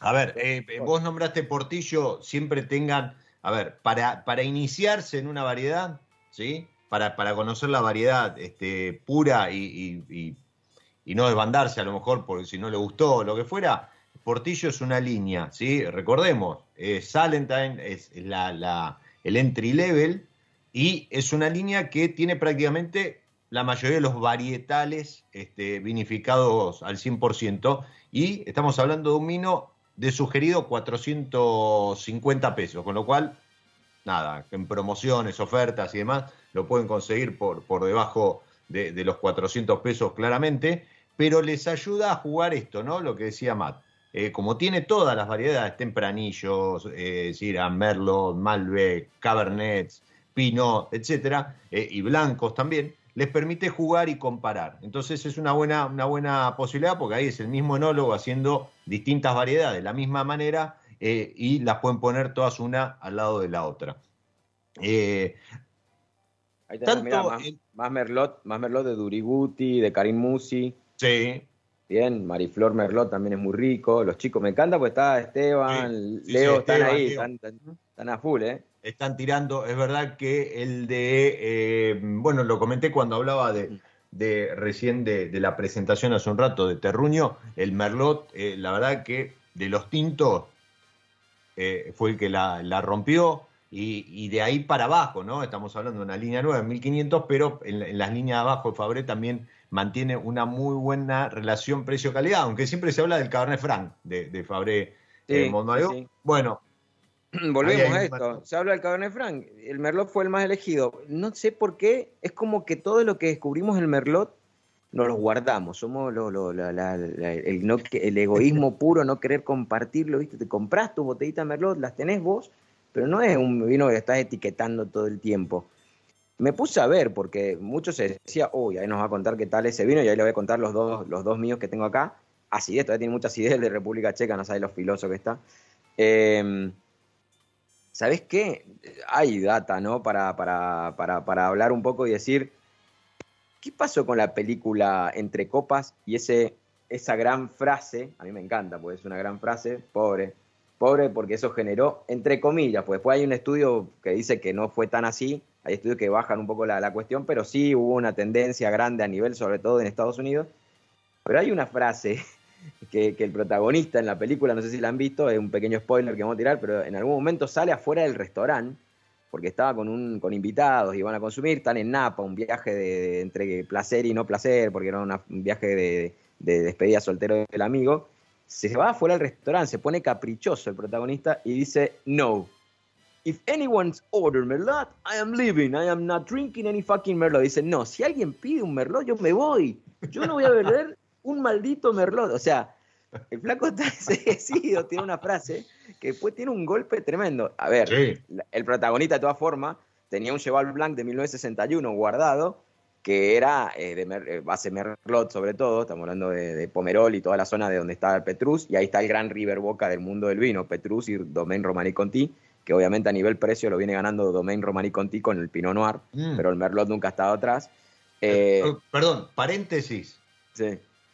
salió un estudio en el 2020 o en el último año, el vino, el vino superó a los whiskies, no, no, superó a los autos de lujo, superó a las carteras Hermes y a eh, objetos de arte suntuosos como la mejor inversión a largo plazo. Ahora mencionaste dos etiquetas, sí, dos, dos casas, dos bodegas impresionantes. Si hay que hablar del River Boca, del, del Pinot Noir y del, y del, Merlot, estamos hablando básicamente de las dos etiquetas que si tenemos la, la, gracia en la vida de probar una de las dos es como darnos por hecho, es como visitar pisar el Bernabéu y pisar el, el, Camp Nou. No sé hoy si es el Camp Nou, porque Messi se fue y devaloró. Le pasó lo que le pasó al Merlot con la película Sideways, ponele, pero... pero eh, al, final de todo, en la película, al final, el, tipo se toma un Merlot y dice, bueno, yo por más que quiera ir contra el Merlot, igual tengo que reconocer que es un vinazo. Se lo escorcha, pero bueno, más allá de todo, hay una sinonimia todo esto, ¿no? Él, él, no, él no quiere tomar por la, por la ex, que la ex es fanática del Merlot. Pero la película generó una tendencia de ventas, es más, una tendencia de quitadas de viñedos y, de plantación de nuevos Pinot contra el Merlot. Eh, fue, fue muy bizarro todo, fue muy loco lo que pasó en esos años hasta el 2009, incluyendo, incluyendo una, una, un repechón final hasta el 2014 de la cantidad de plantas nuevas Pinot Noir, la cantidad de plantas extraídas de Merlot y los crecimientos de venta de uno contra el otro. Mira, vos, mencionás, algo y en términos generales son cuestiones a las que uno no, no les... No, es que no les presta atención, digo el público en general, pero vos fíjate cómo impacta en las ventas, en lo comercial, en, el consumo, eh, eso, que aparezca una etiqueta, que aparezca una referencia. Esta semana se estrenó la última película de, James Bond y toda la saga de James Bond ha sido eh, con su relación con, las burbujas, con la, incluso con los vinos y con las espirituosas, ha sido una guerra comercial eh, y, de marketing eterna. O sea, pero, pero no solo ahora en, los últimos, ¿no? En la era moderna, sino históricamente, lo del Martini revuelto, este, lo, con las alianzas con Taltinger en, lo que es burbujas, ¿sí? Eh, digo, para, para que uno pueda medir el impacto de este tipo de cuestiones. Eh, hace un par de años aparecía, por ejemplo, una, etiqueta de Richitelli en una película con Will Smith y, también, o sea, República, ahí, República. Este, e, exacto, o sea, eh, a lo mejor uno que está acostumbrado a verlo y más allá de que lo puede postear en redes y demás, después comercialmente eso es una difusión impresionante. Y fíjense esto, ¿no? Lo que hizo esta película respecto de la balanza Merlot, Pinot Noir, y no solo en Estados Unidos, sino a nivel mundial. Eh, yo, de vuelta, yo estoy con, hablaban por ahí, Adrián, bueno, muchísimas gracias por, por las palabras. me encanta que se, que se engancha, aparte también, nos tiran más etiquetas, dice, estamos probando más y más etiquetas. Vos estás con una sur. Yo estoy con un Saurus State, o sea, la línea de entrada. Recordemos que Saurus, familia Schroeder, eh, de la mano de Leo Pupato, si hay alguien que, vinifica Pinot en el país, eh, Leo Pupato, porque creo que tiene eh, ocho seguros. Ocho seguros. hay un par más. De las, de las únicas dos etiquetas que hay en el mercado en corte con Malbec, una es de él. Exacto, sí, que es el, familia, el familia pero que, está arriba en, cuanto a gama, pero desde este Sauros State eh, burbujas en distintos este, estilos y demás.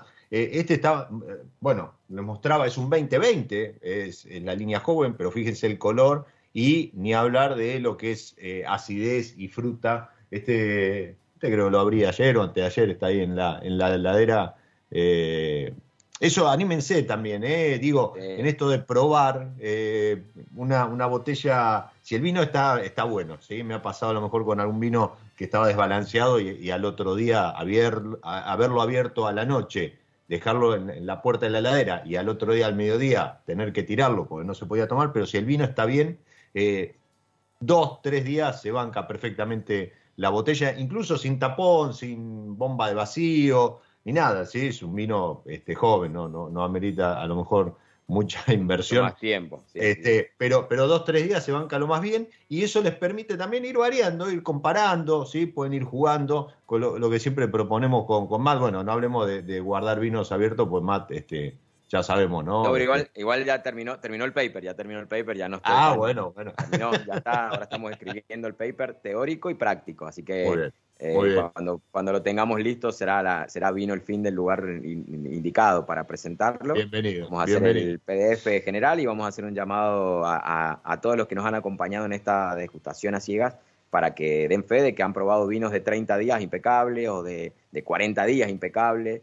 Y no son uno, sino son varios, varios actores de la industria que se han sorprendido también con esto. Cuesta después extrapolarlo, pero bueno, eh, me parece interesante que, comuniquemos cosas que nos sirvan a la industria, como por ejemplo no tener que andar comprando bombonas o cosas extremadamente caras cuando el vino hoy se la banca. Vos hablaste de un vino que 3, 4 días porque es un vino que tienen poca extracción, son vinos entry level. Son, son vinos, jóvenes y son puras de fruta. Y eso hace que se mantenga lo más bien.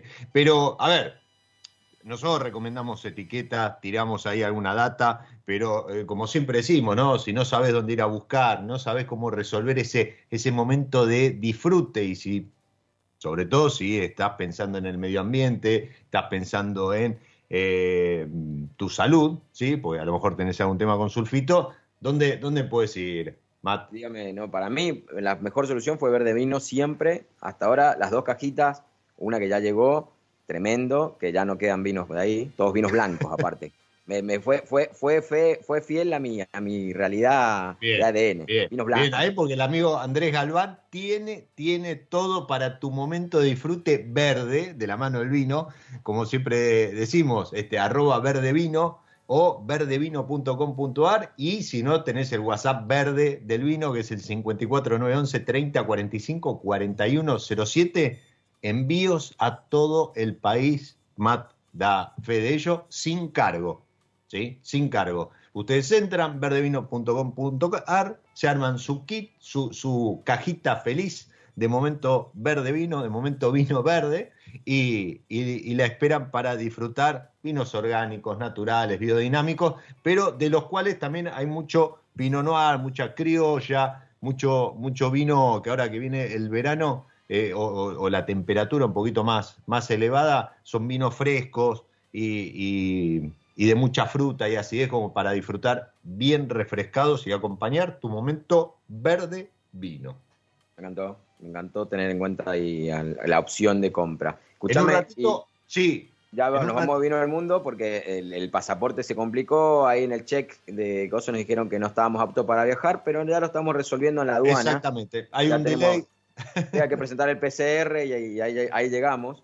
hemos, hemos aparcado un poco el sorteo y la presentación de Revolución de Sentimientos para estar en comunidad con la hacedora, bien, con la hacedora y estar en conjunto, en comunidad con todos los que se ganen la, botella en Buenos Aires y en Mendoza, para poder eh, descorchar en conjunto. Vamos a ver si Juan Ventureira también se prende en ese, en ese vivo y se pone en un Skype desde su lugar de cocina, porque va a estar trabajando seguramente. El regalito que le llevamos también de Vino al Pinde, que fue una revolución de sentimientos.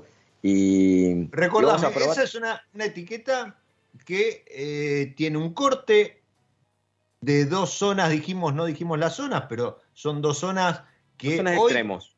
Exacto, pero además hoy particularmente, por algún motivo, las dos están ahí, ¿no? En la vidriera. En, Sí, siempre, siempre se mencionan a las dos, ya sea hablando de una u otra, cuando hablas de la temática de una, hablas siempre de esa zona, bien, bien. Y la otra, y es más, el corte de las variedades son las variedades típicas de esas dos zonas. Ah, bueno, no, pero, pero eh, no, no veo la hora que me llegue para acompañar el descorche, pero además para he- escucharla. miren, yo lo tengo hace un mes y no lo he probado. Te- les juro que no he descorchado ninguna botella porque quiero abrirla en conjunto con usted, que tengamos la misma cara los dos, que podamos analizarlo y con quienes se quieran acoplar a nosotros desde el otro lado, Y este además-.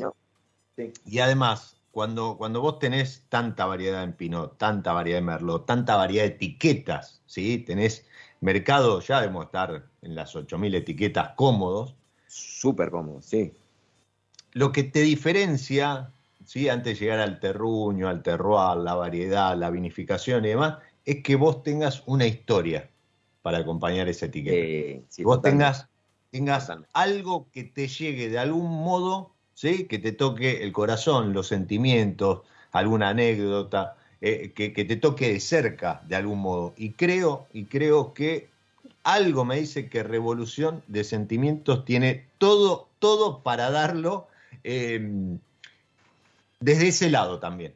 O sea, Sí, hablamos de sí. Aparte- hablamos de variedades, pero además... Enóloga joven que se anima, la historia de cómo la- las amistades y su entorno la ven que está en un lugar, en un rubro que no, que no es el de la enología y cómo la, la, la empiezan a encauzar y cómo se entusiasma ella con esto. Entonces, Ujú. y que nos haya llamado para, para, para que escorchemos, para que tengamos más, vamos a tenerla en vivo y vamos a hablar un poco con ella para conocerla también. Así que, obviamente que, que, que se estará en su momento nerviosa o no, pero eh, de, de compartir con nosotros este, este vino.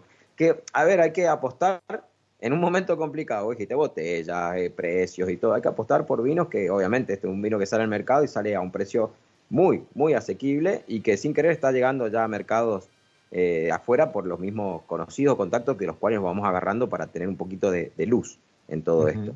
Pero nada, Revolución de Sentimientos este mes con nosotros, que ya se acabó el mes, en realidad fue el mes de septiembre, pero le hemos estirado una, un fin de semana más para poder compartir con ustedes todo esto. a ver, podés tener o no el vino, pero ya empezar, empezar a eh, conocer la historia, acercarte un poquito en arroba revolución.de.sentimientos en Instagram, ahí vas a ver la, a su hacedora y, y vas a empezar a conectarte con esta historia que realmente emociona. Emociona si, si, a ver, si estás un sábado a la mañana escuchando, eh, compartiendo, viendo ver, este, vino, vino el fin de, es porque el vino te llega de otro lugar y vos te acercaste al vino de otro lugar. Así que esta es una opción también para empezar a conocer esas historias detrás de, de vino, detrás del mainstream, detrás de, de- de- de las luces, de las cuales hay muchas y si Dios quiere eh, vamos a ir develando mes a mes en Vino el Finde. ¿sí? Em, ya estamos prácticamente Sí, ya listos estamos para, listos para para el viaje. arrancar. Yo solamente Voy a servir, quiero... voy a sí. servir más Pinot, pero mamita, las notas de Jean-Claude. Agarrate, Catalina. La fruta que tiene el anime es, es, es delicado. O sea, no, no, no, no, no le puedo explicar. Entonces vos estás con las notas de Jean-Claude 2020 y No, no estoy haciendo justicia al Pinot y para que no me achicanen ni me salten a la yugular, me voy a servir un Pinot local para competir, obviamente, mm, más o menos a la altura de las notas. Por ahí puedo bajar el Merlot y puedo irme a uno de los otros que tengo eh, abiertos y, voy a servir otro Pinot para, para ponerlo en tesitura de mis copas. Por lo menos en mis copas le estoy jugando, la, la- el, partido está jugando en mis copas en este momento, que es lo que los invitamos a todos ustedes a hacer. Compren un Merlot, compren un Pinot y hagan este River Boca de variedades, pero en, en su paladar.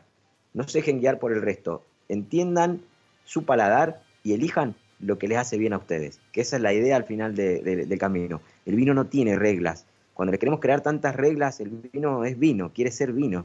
Es líquido y al mismo tiempo es historia, cultura. Así que dejémoslo ser, que cada tanto es importante poder, poder discernir lo que nos gusta a nosotros, sin, sin preconceptos externos. Ah, Ahí va, ahí va. Y, mm, nada, yo voy a cerrar con, eh, con una frase y ahí me pongo la camiseta del Pino. No sé si hay algún proyecto en el país que vinifique solo Merlot. Digo, Eh, no. digo. Perdón, ¿eh? Disculpen, Merlotero. Sí, sí. Eh, eh, eh, fue, fue, fue como, es que lo que pasa es que yo sabía que la perdemos, porque a nivel, a nivel comercial, a nivel comercial, casi todos los enólogos ahora están con el pino, así que es un tema, pero yo, yo creo que no va a venir la del Merlot, no va a venir mucho Merlot, más de todas estas etiquetas emocionantes que han mencionado los chicos, tanto de, Roberto de la Mota y demás, pero el Pinot obviamente va a haber mucho más, a pesar de que hay menos hectáreas, mucho más Pinot en el mercado. Eh, a tener en cuenta lo que sacó Mono con el, con el Mariano Braga también, más allá que la analogía es 100% Mono, pero eh, lindos Pinot también, a tener en cuenta por ahí. Eh, Pinot muy bebible, uno de Chacay, otro de Guatalarí. Pero nada, se vienen, se vienen cosas de Pinot y es una variedad que, quieras o no, a nivel mundial es exótica, llamativa y a nivel enológico eh, es aventurera porque te lleva, a un límite. Es un desafío. Así que nada, cerrando un poco de River Boca, yo lo voy a hacer un poco con Meli, pero vamos a ir a, otra tesitura. Eh, cerrando un poco River Boca, gana el Pinot, gana el Pinot. Pero bueno, los merloteros seguiremos ahí disfrutando. Yo creo, yo creo que el que gana es el consumidor. El consumidor, sí, vamos. yo sabía que le iba a decir, Señor, me quedé sin mate, creo que es el momento ideal para que Mati, Mati, nuestro operador, le mandamos un abrazo, eh, que, nos está acompañando y hace magia y conecta, desconecta, tira audios, tira este, Skype y demás. Eh, nos ponga algo de música como para empezar a entrar en clima, hacemos el check-in, valija, pasaporte en mano y nos vamos a disfrutar en esta mañana mucho más temprano en Lima que en Buenos Aires y en Mendoza, nos vamos a disfrutar de la mano de Melina Bertocci, la arroba palabra vino en Instagram, el mundo del chocolate peruano. ¿Sí? El tin. Aparte, cerca del mediodía, uno ¿sí? puede empezar a abrir un poquito de boca con, un chocolatito, con un vinito, ¿sí? se va entrando en clima en, en este sábado de vino el fin de. No se vayan de ahí, ya volvemos porque hay más. Vino el fin de.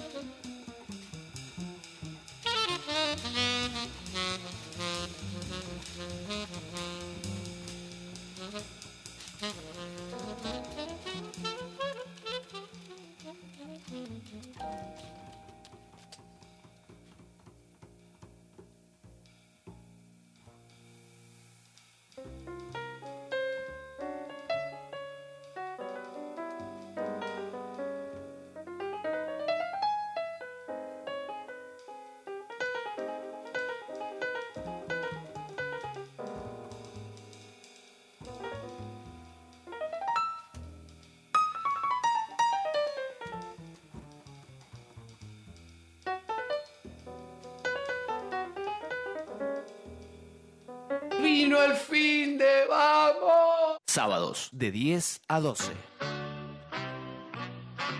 Un trotamundos como yo, que camina sin cesar.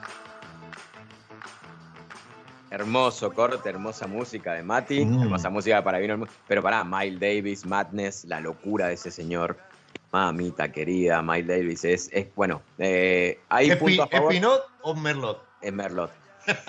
y en Merlot, ¿qué cree que la elegancia? Cerré los No. ojos, puse Miles Davis, puse una, una boca de Merlot, una boca de Pinot y, y ganó el Sí, Merlot. Qué grande. Es jazz, qué sé yo. Es, es- es hermoso, hermoso, hermoso, hermoso. Eh, ahí estamos conectando con, con, con Meli, ya la, la tenemos en un ratito. Ella nos va a estar hablando de. A ver, no, no es algo que sucede en Argentina a lo mejor todavía con la yerba mate, por ejemplo, ¿sí? Pero en, en Perú, eh, esto de las regiones, las IG, las zonas, la- los terruños, aplican no solo para el vino, sino también para el, el café, ¿sí? Pero también para el chocolate. Entonces, con, con Meli vamos a empezar a desentrañar un poco eh, de, de qué va o, o cómo impacta, ¿sí? Uno, uno en el vino más o menos ya lo empieza, ¿no? A sentir el tema del suelo, si, si es este, más, este, pedregoso, si es limoso, si es arcilla, la textura, la mineralidad, el frío, ¿sí? el clima, la latitud, la altitud, eh, si está más cerca del océano, si es de montaña, la salinidad. Son todas cuestiones que empiezan a jugar incluso en boca y uno puede empezar a asociar vinos con lugares. Ahora, ¿cómo juega eso con, perdón, con el chocolate, por ejemplo? ¿sí? Sí. Pero creo que me, me acaba de avisar la azafata que en este vuelo directo a Lima la tenemos a Meli Bertocci, Melina Bertocci, venezolana, viviendo en Lima ya hace tiempo, periodista, sommelier, ha vuelto a las catas presenciales con una sonrisa porque se ve que era algo que extrañaba y mucho, y hoy madrugando para Vino el fin de, para Vino el Mundo, para contarnos todo sobre el chocolate peruano. Bienvenida a Vino el fin de. ovación, ovación, Ovación, cerrada. hola, Meli. Meli, ¿cómo estás? Ah, ya los extrañaba eh, bastante, chicos, son lo máximo. Súper bien, súper bien. Eh, bueno, full, como les contaba, estos días he comido tanto, bueno, he comido, sí, he catado, pero es que al final ya hablaremos de eso, pero la cata de chocolate es bien, o sea, es bien complejo cuando tenemos que catar 214 muestras de chocolate. Eh, Wow. en algunos días, ya en algunos días, pero en realidad ahí te das cuenta y dices, no tiene nada que ver, o sea, no tiene nada que ver a nivel de, de lo que demanda, eh, ¿no? De ti, de tus sentidos y todo, eh, con la cata de vino, ¿no? Porque si bien tienen muchísimo en común al momento de la degustación, porque de verdad es súper cercano en cuanto a, bueno, aromas, a la acidez, a la- al tema de la astringencia también, o los taninos inclusive un poco, em, claro, tienes eh, que comerte ese trozo de, de chocolate que tiene la manteca incluida, que tienes, ¿no? Entonces es mucho más eh, complejo eh, probar, pucha, 15 muestras seguidas o 20 muestras de, de chocolate para mí equivaldrían a, a 40, 50 vinos fácil, ¿no? ¿Con qué, con, qué vas, ¿Con qué vas lavando o acompañando la boca? Porque viste que, por ejemplo, en, en el vino eh, eh, acompañas con, con, con agua, con una este, galletita sin sal y más que quimbada. O eh, como resetear para la nariz con, O resetear la nariz con café en el vino. O resetear la nariz con café, exactamente. O así, por ejemplo, en, un- en una comida con pasos tenés un, un, este, un limpiaboca, algo cítrico y demás que, que acompaña. En, en- esto que, que entiendo y se, se me empezó a empastar la boca cuando lo venías contando, ¿cómo, cómo, cómo haces? ¿Cómo, ¿Cómo haces ese corte? Perdón, y como siempre digo, si estás en www.radiomonk.com.ar acompañando este vino del fin de, yo me movería a YouTube, al canal de Radio Monk en YouTube. ¿Por qué? Porque estamos acompañando junto con la imagen de Melina, que es un placer verla ya de por sí, pero además estamos acompañando con un mapa que muestra regiones de, si bien muestra las regiones de café de Perú, Meli me decía en, detrás de, cámara que se comparten con las regiones de chocolate. Así que volvemos entonces, está el mapita ahí, los que lo están viendo lo pueden, van a poder seguir la charla, pero ¿cómo, cómo haces ese, ese corte, ese lavado? Mientras más nos mostraba ahí ese entre dos eh, alfajor puro chocolate. Y ron. Yo, pero bueno, con todo va, pero puro y duro hoy, está bien.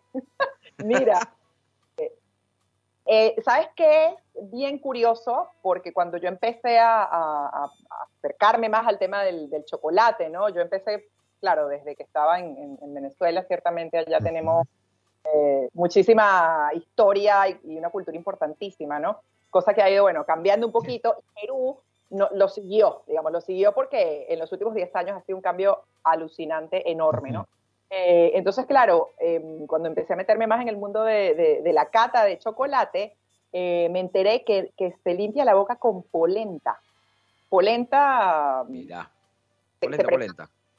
clásica, sí, pero neutra, sin nada, ¿no? Cero, cero sal, cero condimento y se hace como bastante líquida, ¿no? Un poco cremosa, entonces te ayuda eso a, a limpiar el paladar porque es básicamente por el tema de la, de la manteca, ¿no? Que sea algo neutro, sabor neutro y, y que te pueda, que sea fluido, ¿no? De hecho que el agua con gas también, a mi modo de ver, ayuda bastante, pero como las, como, bueno, la San Pellegrino, que es la clásica que, que usan normalmente en los concursos de, de vino, ¿no? Pero la polenta, sí. Entonces uno anda con el, con el potecito de polenta al lado, cremosa, y, y, y suena raro, ¿no? Parece extraño porque es como que no me provoca mucho, ¿no? Pero, pero sí, eso, eso es lo que usan en concursos eh, profesionales, digamos, ¿no? Entonces, em, qué chévere. Buen tip. Buen, buen dato.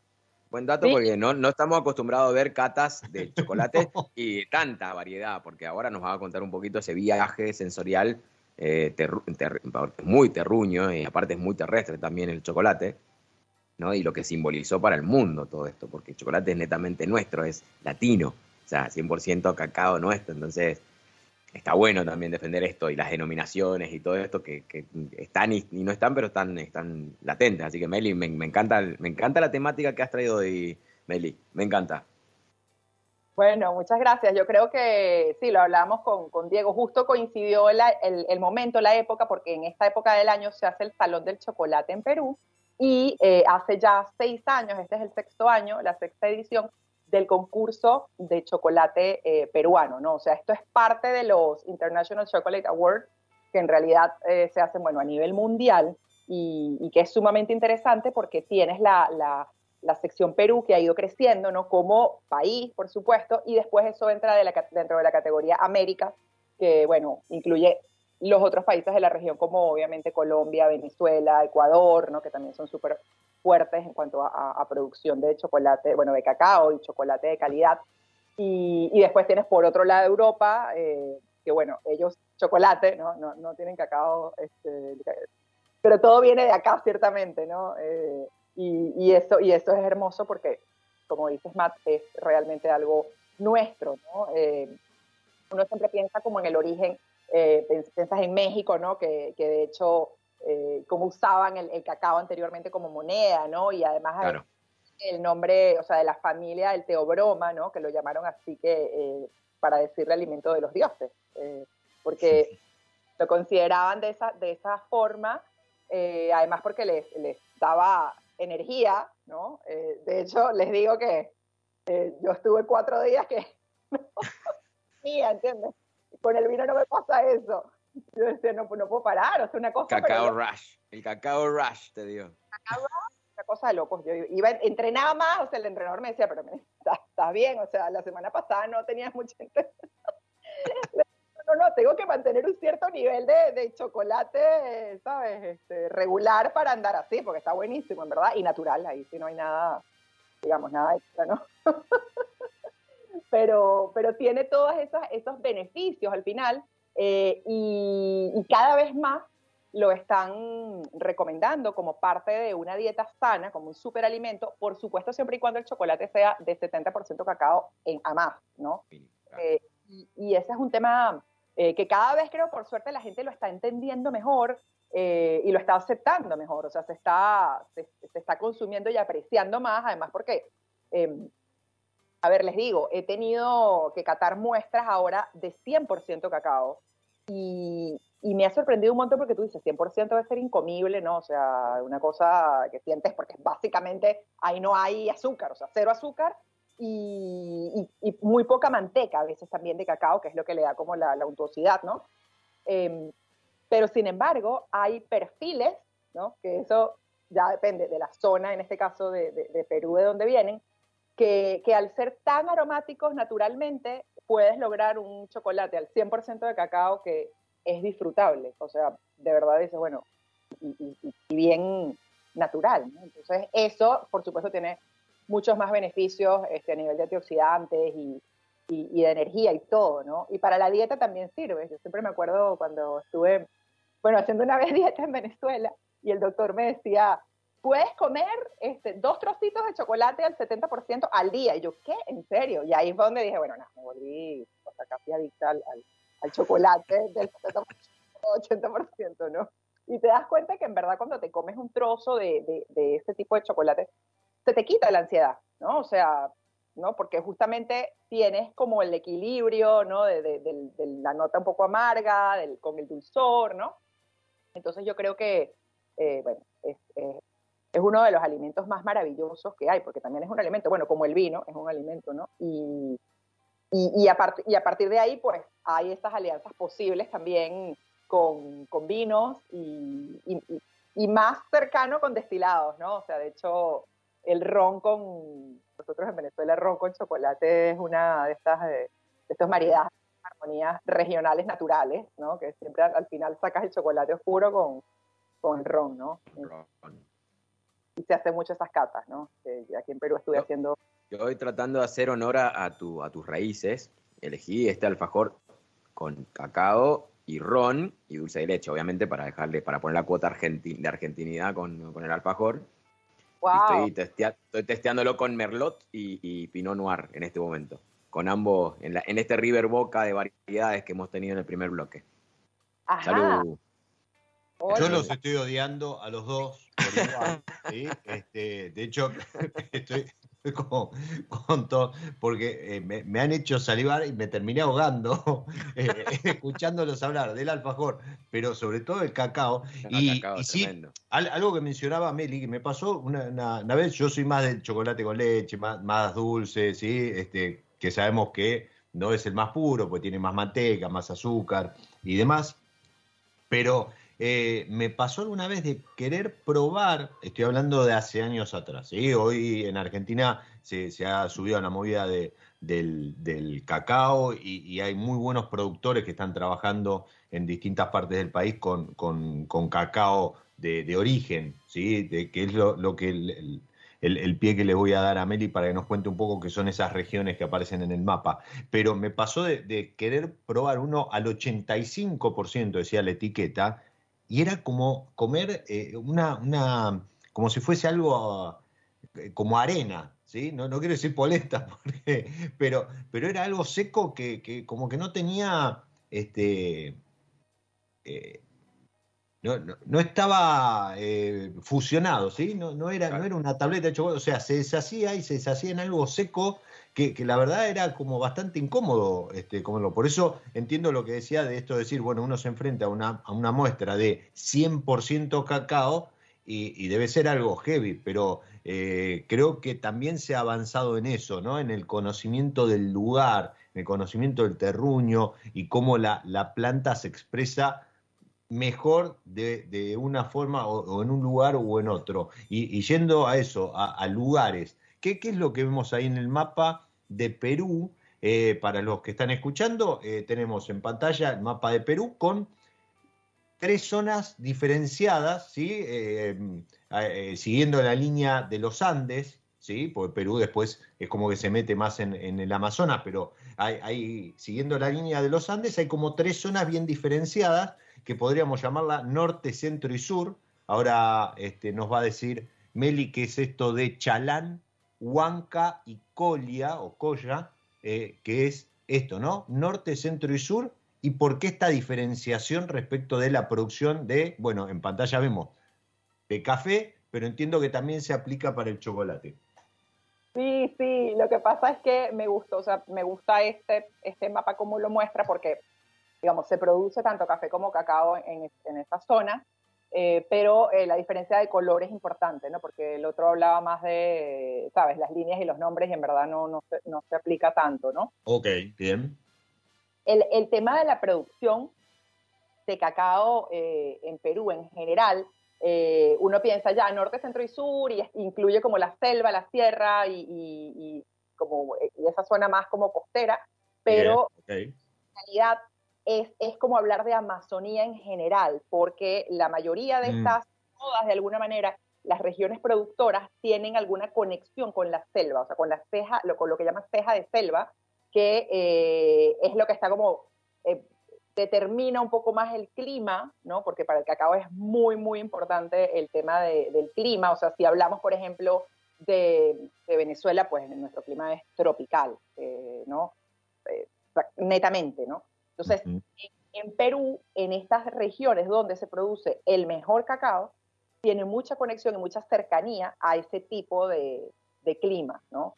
Eh, entonces, si empezamos desde el norte, por ejemplo, eh, Piura, la zona de Piura. Eh, y Amazonas como tal, que es una, una- una provincia, eh, está muy pegado, o sea, mucho más cerca del Ecuador, ¿no? Literalmente, ¿no? Porque es, es frontera en el norte con, con Ecuador y tiene más ese clima más tropical, ¿no? Entonces, y si vamos bajando, pues más o menos, si te, si te fijas, todos van como, como en la misma línea, ¿no? Bajamos a, a, a Huánuco, Junín, Ucayali, y después más al sur está Ayacucho, Cusco, Apurímac, eh, y de las zonas más interesantes hoy en día eh, del norte, pues es Piura y, Amazonas, en el centro estaría Junín, y en el sur, bueno, Cusco eh, y la zona de Ayacucho, que, que, bueno, uno piensa, por supuesto, Cusco eh, a nivel de, de- de turismo y de historia de lo que representa, se están logrando también unos cacaos impresionantes, ¿no? Eh, y por supuesto va cambiando el, el- el perfil y la, la altura también es, es importante, ¿no? Tal vez la altura es incluso más determinante en el café, ¿no? En el café eh, el, el- el tema de la altura es, es determinante, ¿no? Pero en el, en el cacao también hay diferencia, ¿no? Aunque cuando uno piensa, mira, yo estuve en una plantación en Piura, eh, impresionante, eh, y, es, y es algo muy común en las plantaciones, no sé si ustedes han estado, por cierto, les traje una, mira, A ver, una vaina. ejemplos de, Wow. Eso, eso es el, el- el cacao, ¿no? Eso es eh, el fruto, no sé cómo se llama, ¿qué nombre recibe? Es la fruta, exactamente. fruta. es la- sí, porque, bueno, obviamente no son, esos no son naturales, parecen, ¿no? Eh, Ah, pero- bien, no lo digas porque se ven naturales. bueno, pero escúchame, es que los tengo, ¿sabes? La No. gente normalmente no conoce así y, y me encanta, además son, son hermosos y los tengo hace, hace tiempo, ¿no? Pero esto viene, o sea, esto que ven viene de- de- del ejemplo, digamos, los, los artesanos lo hicieron tomando el ejemplo de, de- de una fruta, ¿no? O sea, de, de un cacao como tal. Sí, sí, y el tamaño, el tamaño es ese, además. Exactamente. Em, ellos lo cortan, esto es lo que cortan, tal cual, o sea, con, con, con cuchillo, o sea, machete, porque es así, tiene que ser a, a mano, y, y esto es lo que arrancan, y después esto ya lo abren y, y empieza, digamos, toda la, el, el- el descubrir de todo lo que el cacao tiene. Y además de la fruta del cacao se usa todo, sea, todo, digamos, toda la parte de- de interna, eh, donde están las, las semillas, el mucílago, que es lo que recubre. Si lo han visto por dentro, hay un mucílago blanco que recubre, a, que recubre los granos, ¿no? El mucílago se usa para cocina, es delicioso, de verdad que es súper rico, el, tiene, tiene una nota... Sería como la, la- la carne de- del fruto. La carne, sí, es, es maravilloso y se hace, por ejemplo, helado con eso, queda súper bueno. Wow, Eh. ¿Y tiene, tiene sabor a cacao? ¿Tiene sabor a chocolate, por, por traducirlo? No, tiene, tiene un sabor como, es más como cítrico. Ah, Y- como maracuyá, a lo mejor. Sí, como un maracuyá, guanábana, una cosa así, Mango, una cosa- o sea, ese, ese, ese sabor tropical. Y el cacao, recordemos entonces, son los granos de cacao, son las semillas de ese fruto. exactamente. Dentro, ese, ese recubre, digamos, a la, a la mazorca, ¿no? Porque es como una mazorca como la forma de igual del grano por dentro y están estas semillitas adentro, ¿no? Entonces, a partir de ahí, pues ocurre como en el vino la, eh, o sea, la parte del secado, la fermentación de los granos, que es clave, por supuesto, para igual para, para que se desarrollen, eh, se vayan desarrollando los aromas, y, y después el, el- el secado y el tostado, ¿no? Eh, y Eh, ahí también Ahí, ahí te estás metiendo en la producción y Meli, eh, se nos fue, se nos fue, eh, vino el, el mundo. Estoy viendo la hora, yo me enganché, estabas No, no, no, mirando se la fue, fruta.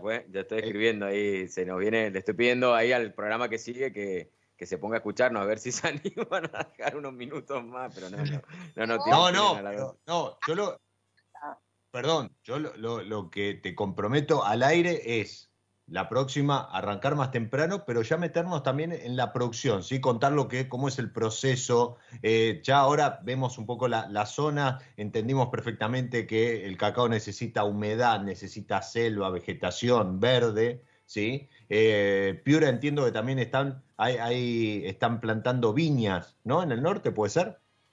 pero no, eh, están plantando en altura, pero no, ¿sabes qué más al sur? O sea, la Ah. altura en Perú, ah, exacto, más hacia Cusco. En Ah, hay una viña, en Apurímac, sí. Ah, exactamente. bien, bien, ok. O sea, nada más para, para, para cerrar ahí, es que, que obviamente el perfil de cada cacao es distinto, ¿no? O sea, en Piura suelen ser más notas de, de un, poco, un poco dulces, de como de, de, de algarrobina, a veces que es esta. ¿no? pasas o herbáceos también. Y si hablamos más, yendo más hacia el sur, eh, en Amazonas, por ejemplo, hay notas cítricas. Eh, y en San Martín, que es más la selva como tal, eh, hay, hay un perfil de fruto rojo que va con el Malbec, por ejemplo, ¿no? Este, Wow. pensando en las. O sea, Entonces- si yo consigo, yo consigo cacao o, o chocolate elaborado a partir de cacao de San Martín de Perú, el maridaje sería un Malbec. Puede ir bien con un Malbec, sí, exactamente. Porque tiene Mirá, qué, qué tip para, para el cierre, Matt. Tremendo. Me encanta. No, no, estoy, estoy- estoy escuchando porque me parece un tema alucinante. Me encantaría profundizarlo más y más con Meli, más con su acento y todo, así que No, todo incluso acá atento eh, y presente. esto del cierre me, me parece, me parece piola incluso entrar con ese tema de maridaje, ¿no? Porque nunca, siempre se lo asocia con algún fortificado y demás, pero creo que con, con vinos eh, también, también puede ir muy bien y, y empezar a conocer perfiles de, de la mano de alguien que está viviendo y, y ya entra en una cata en, en unos días de 215 muestras. Eh, yo te voy a dejar descansar un par de días después de eso para que, para que me termines contando, pero nada, se nos fue el programa y como siempre decimos, hay que cuidarse, alcohol en gel, barbijo, vacúnense, no salgan a volver si no tienen que volver, reserven antes de ir a cualquier lugar a comer o tomar algo, pero lamentablemente llegamos al final, llegamos al momento del brindis, llegamos al momento en el cual, a ver si Meli ha estado atenta siguiendo, vino el fin, de- en el momento en el que decimos, señores, llegó el Llegó sábado, el sábado y vino el fin de. ahí va, Gracias, Meli, Buena por semana. tu tiempo. Linda semana a todos. a disfrutarlo. Vino el fin de. Primer magazine federal del mundo del vino. Sábados de 10 a 12. A seguir disfrutando.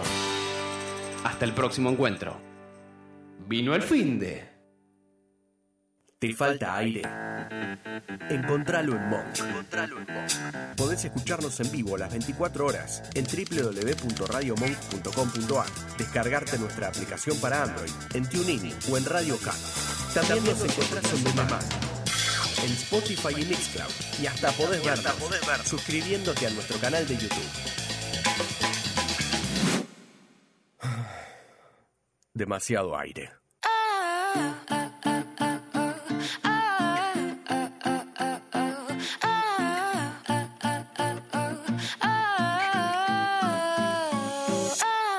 Fell for your first day that I met you.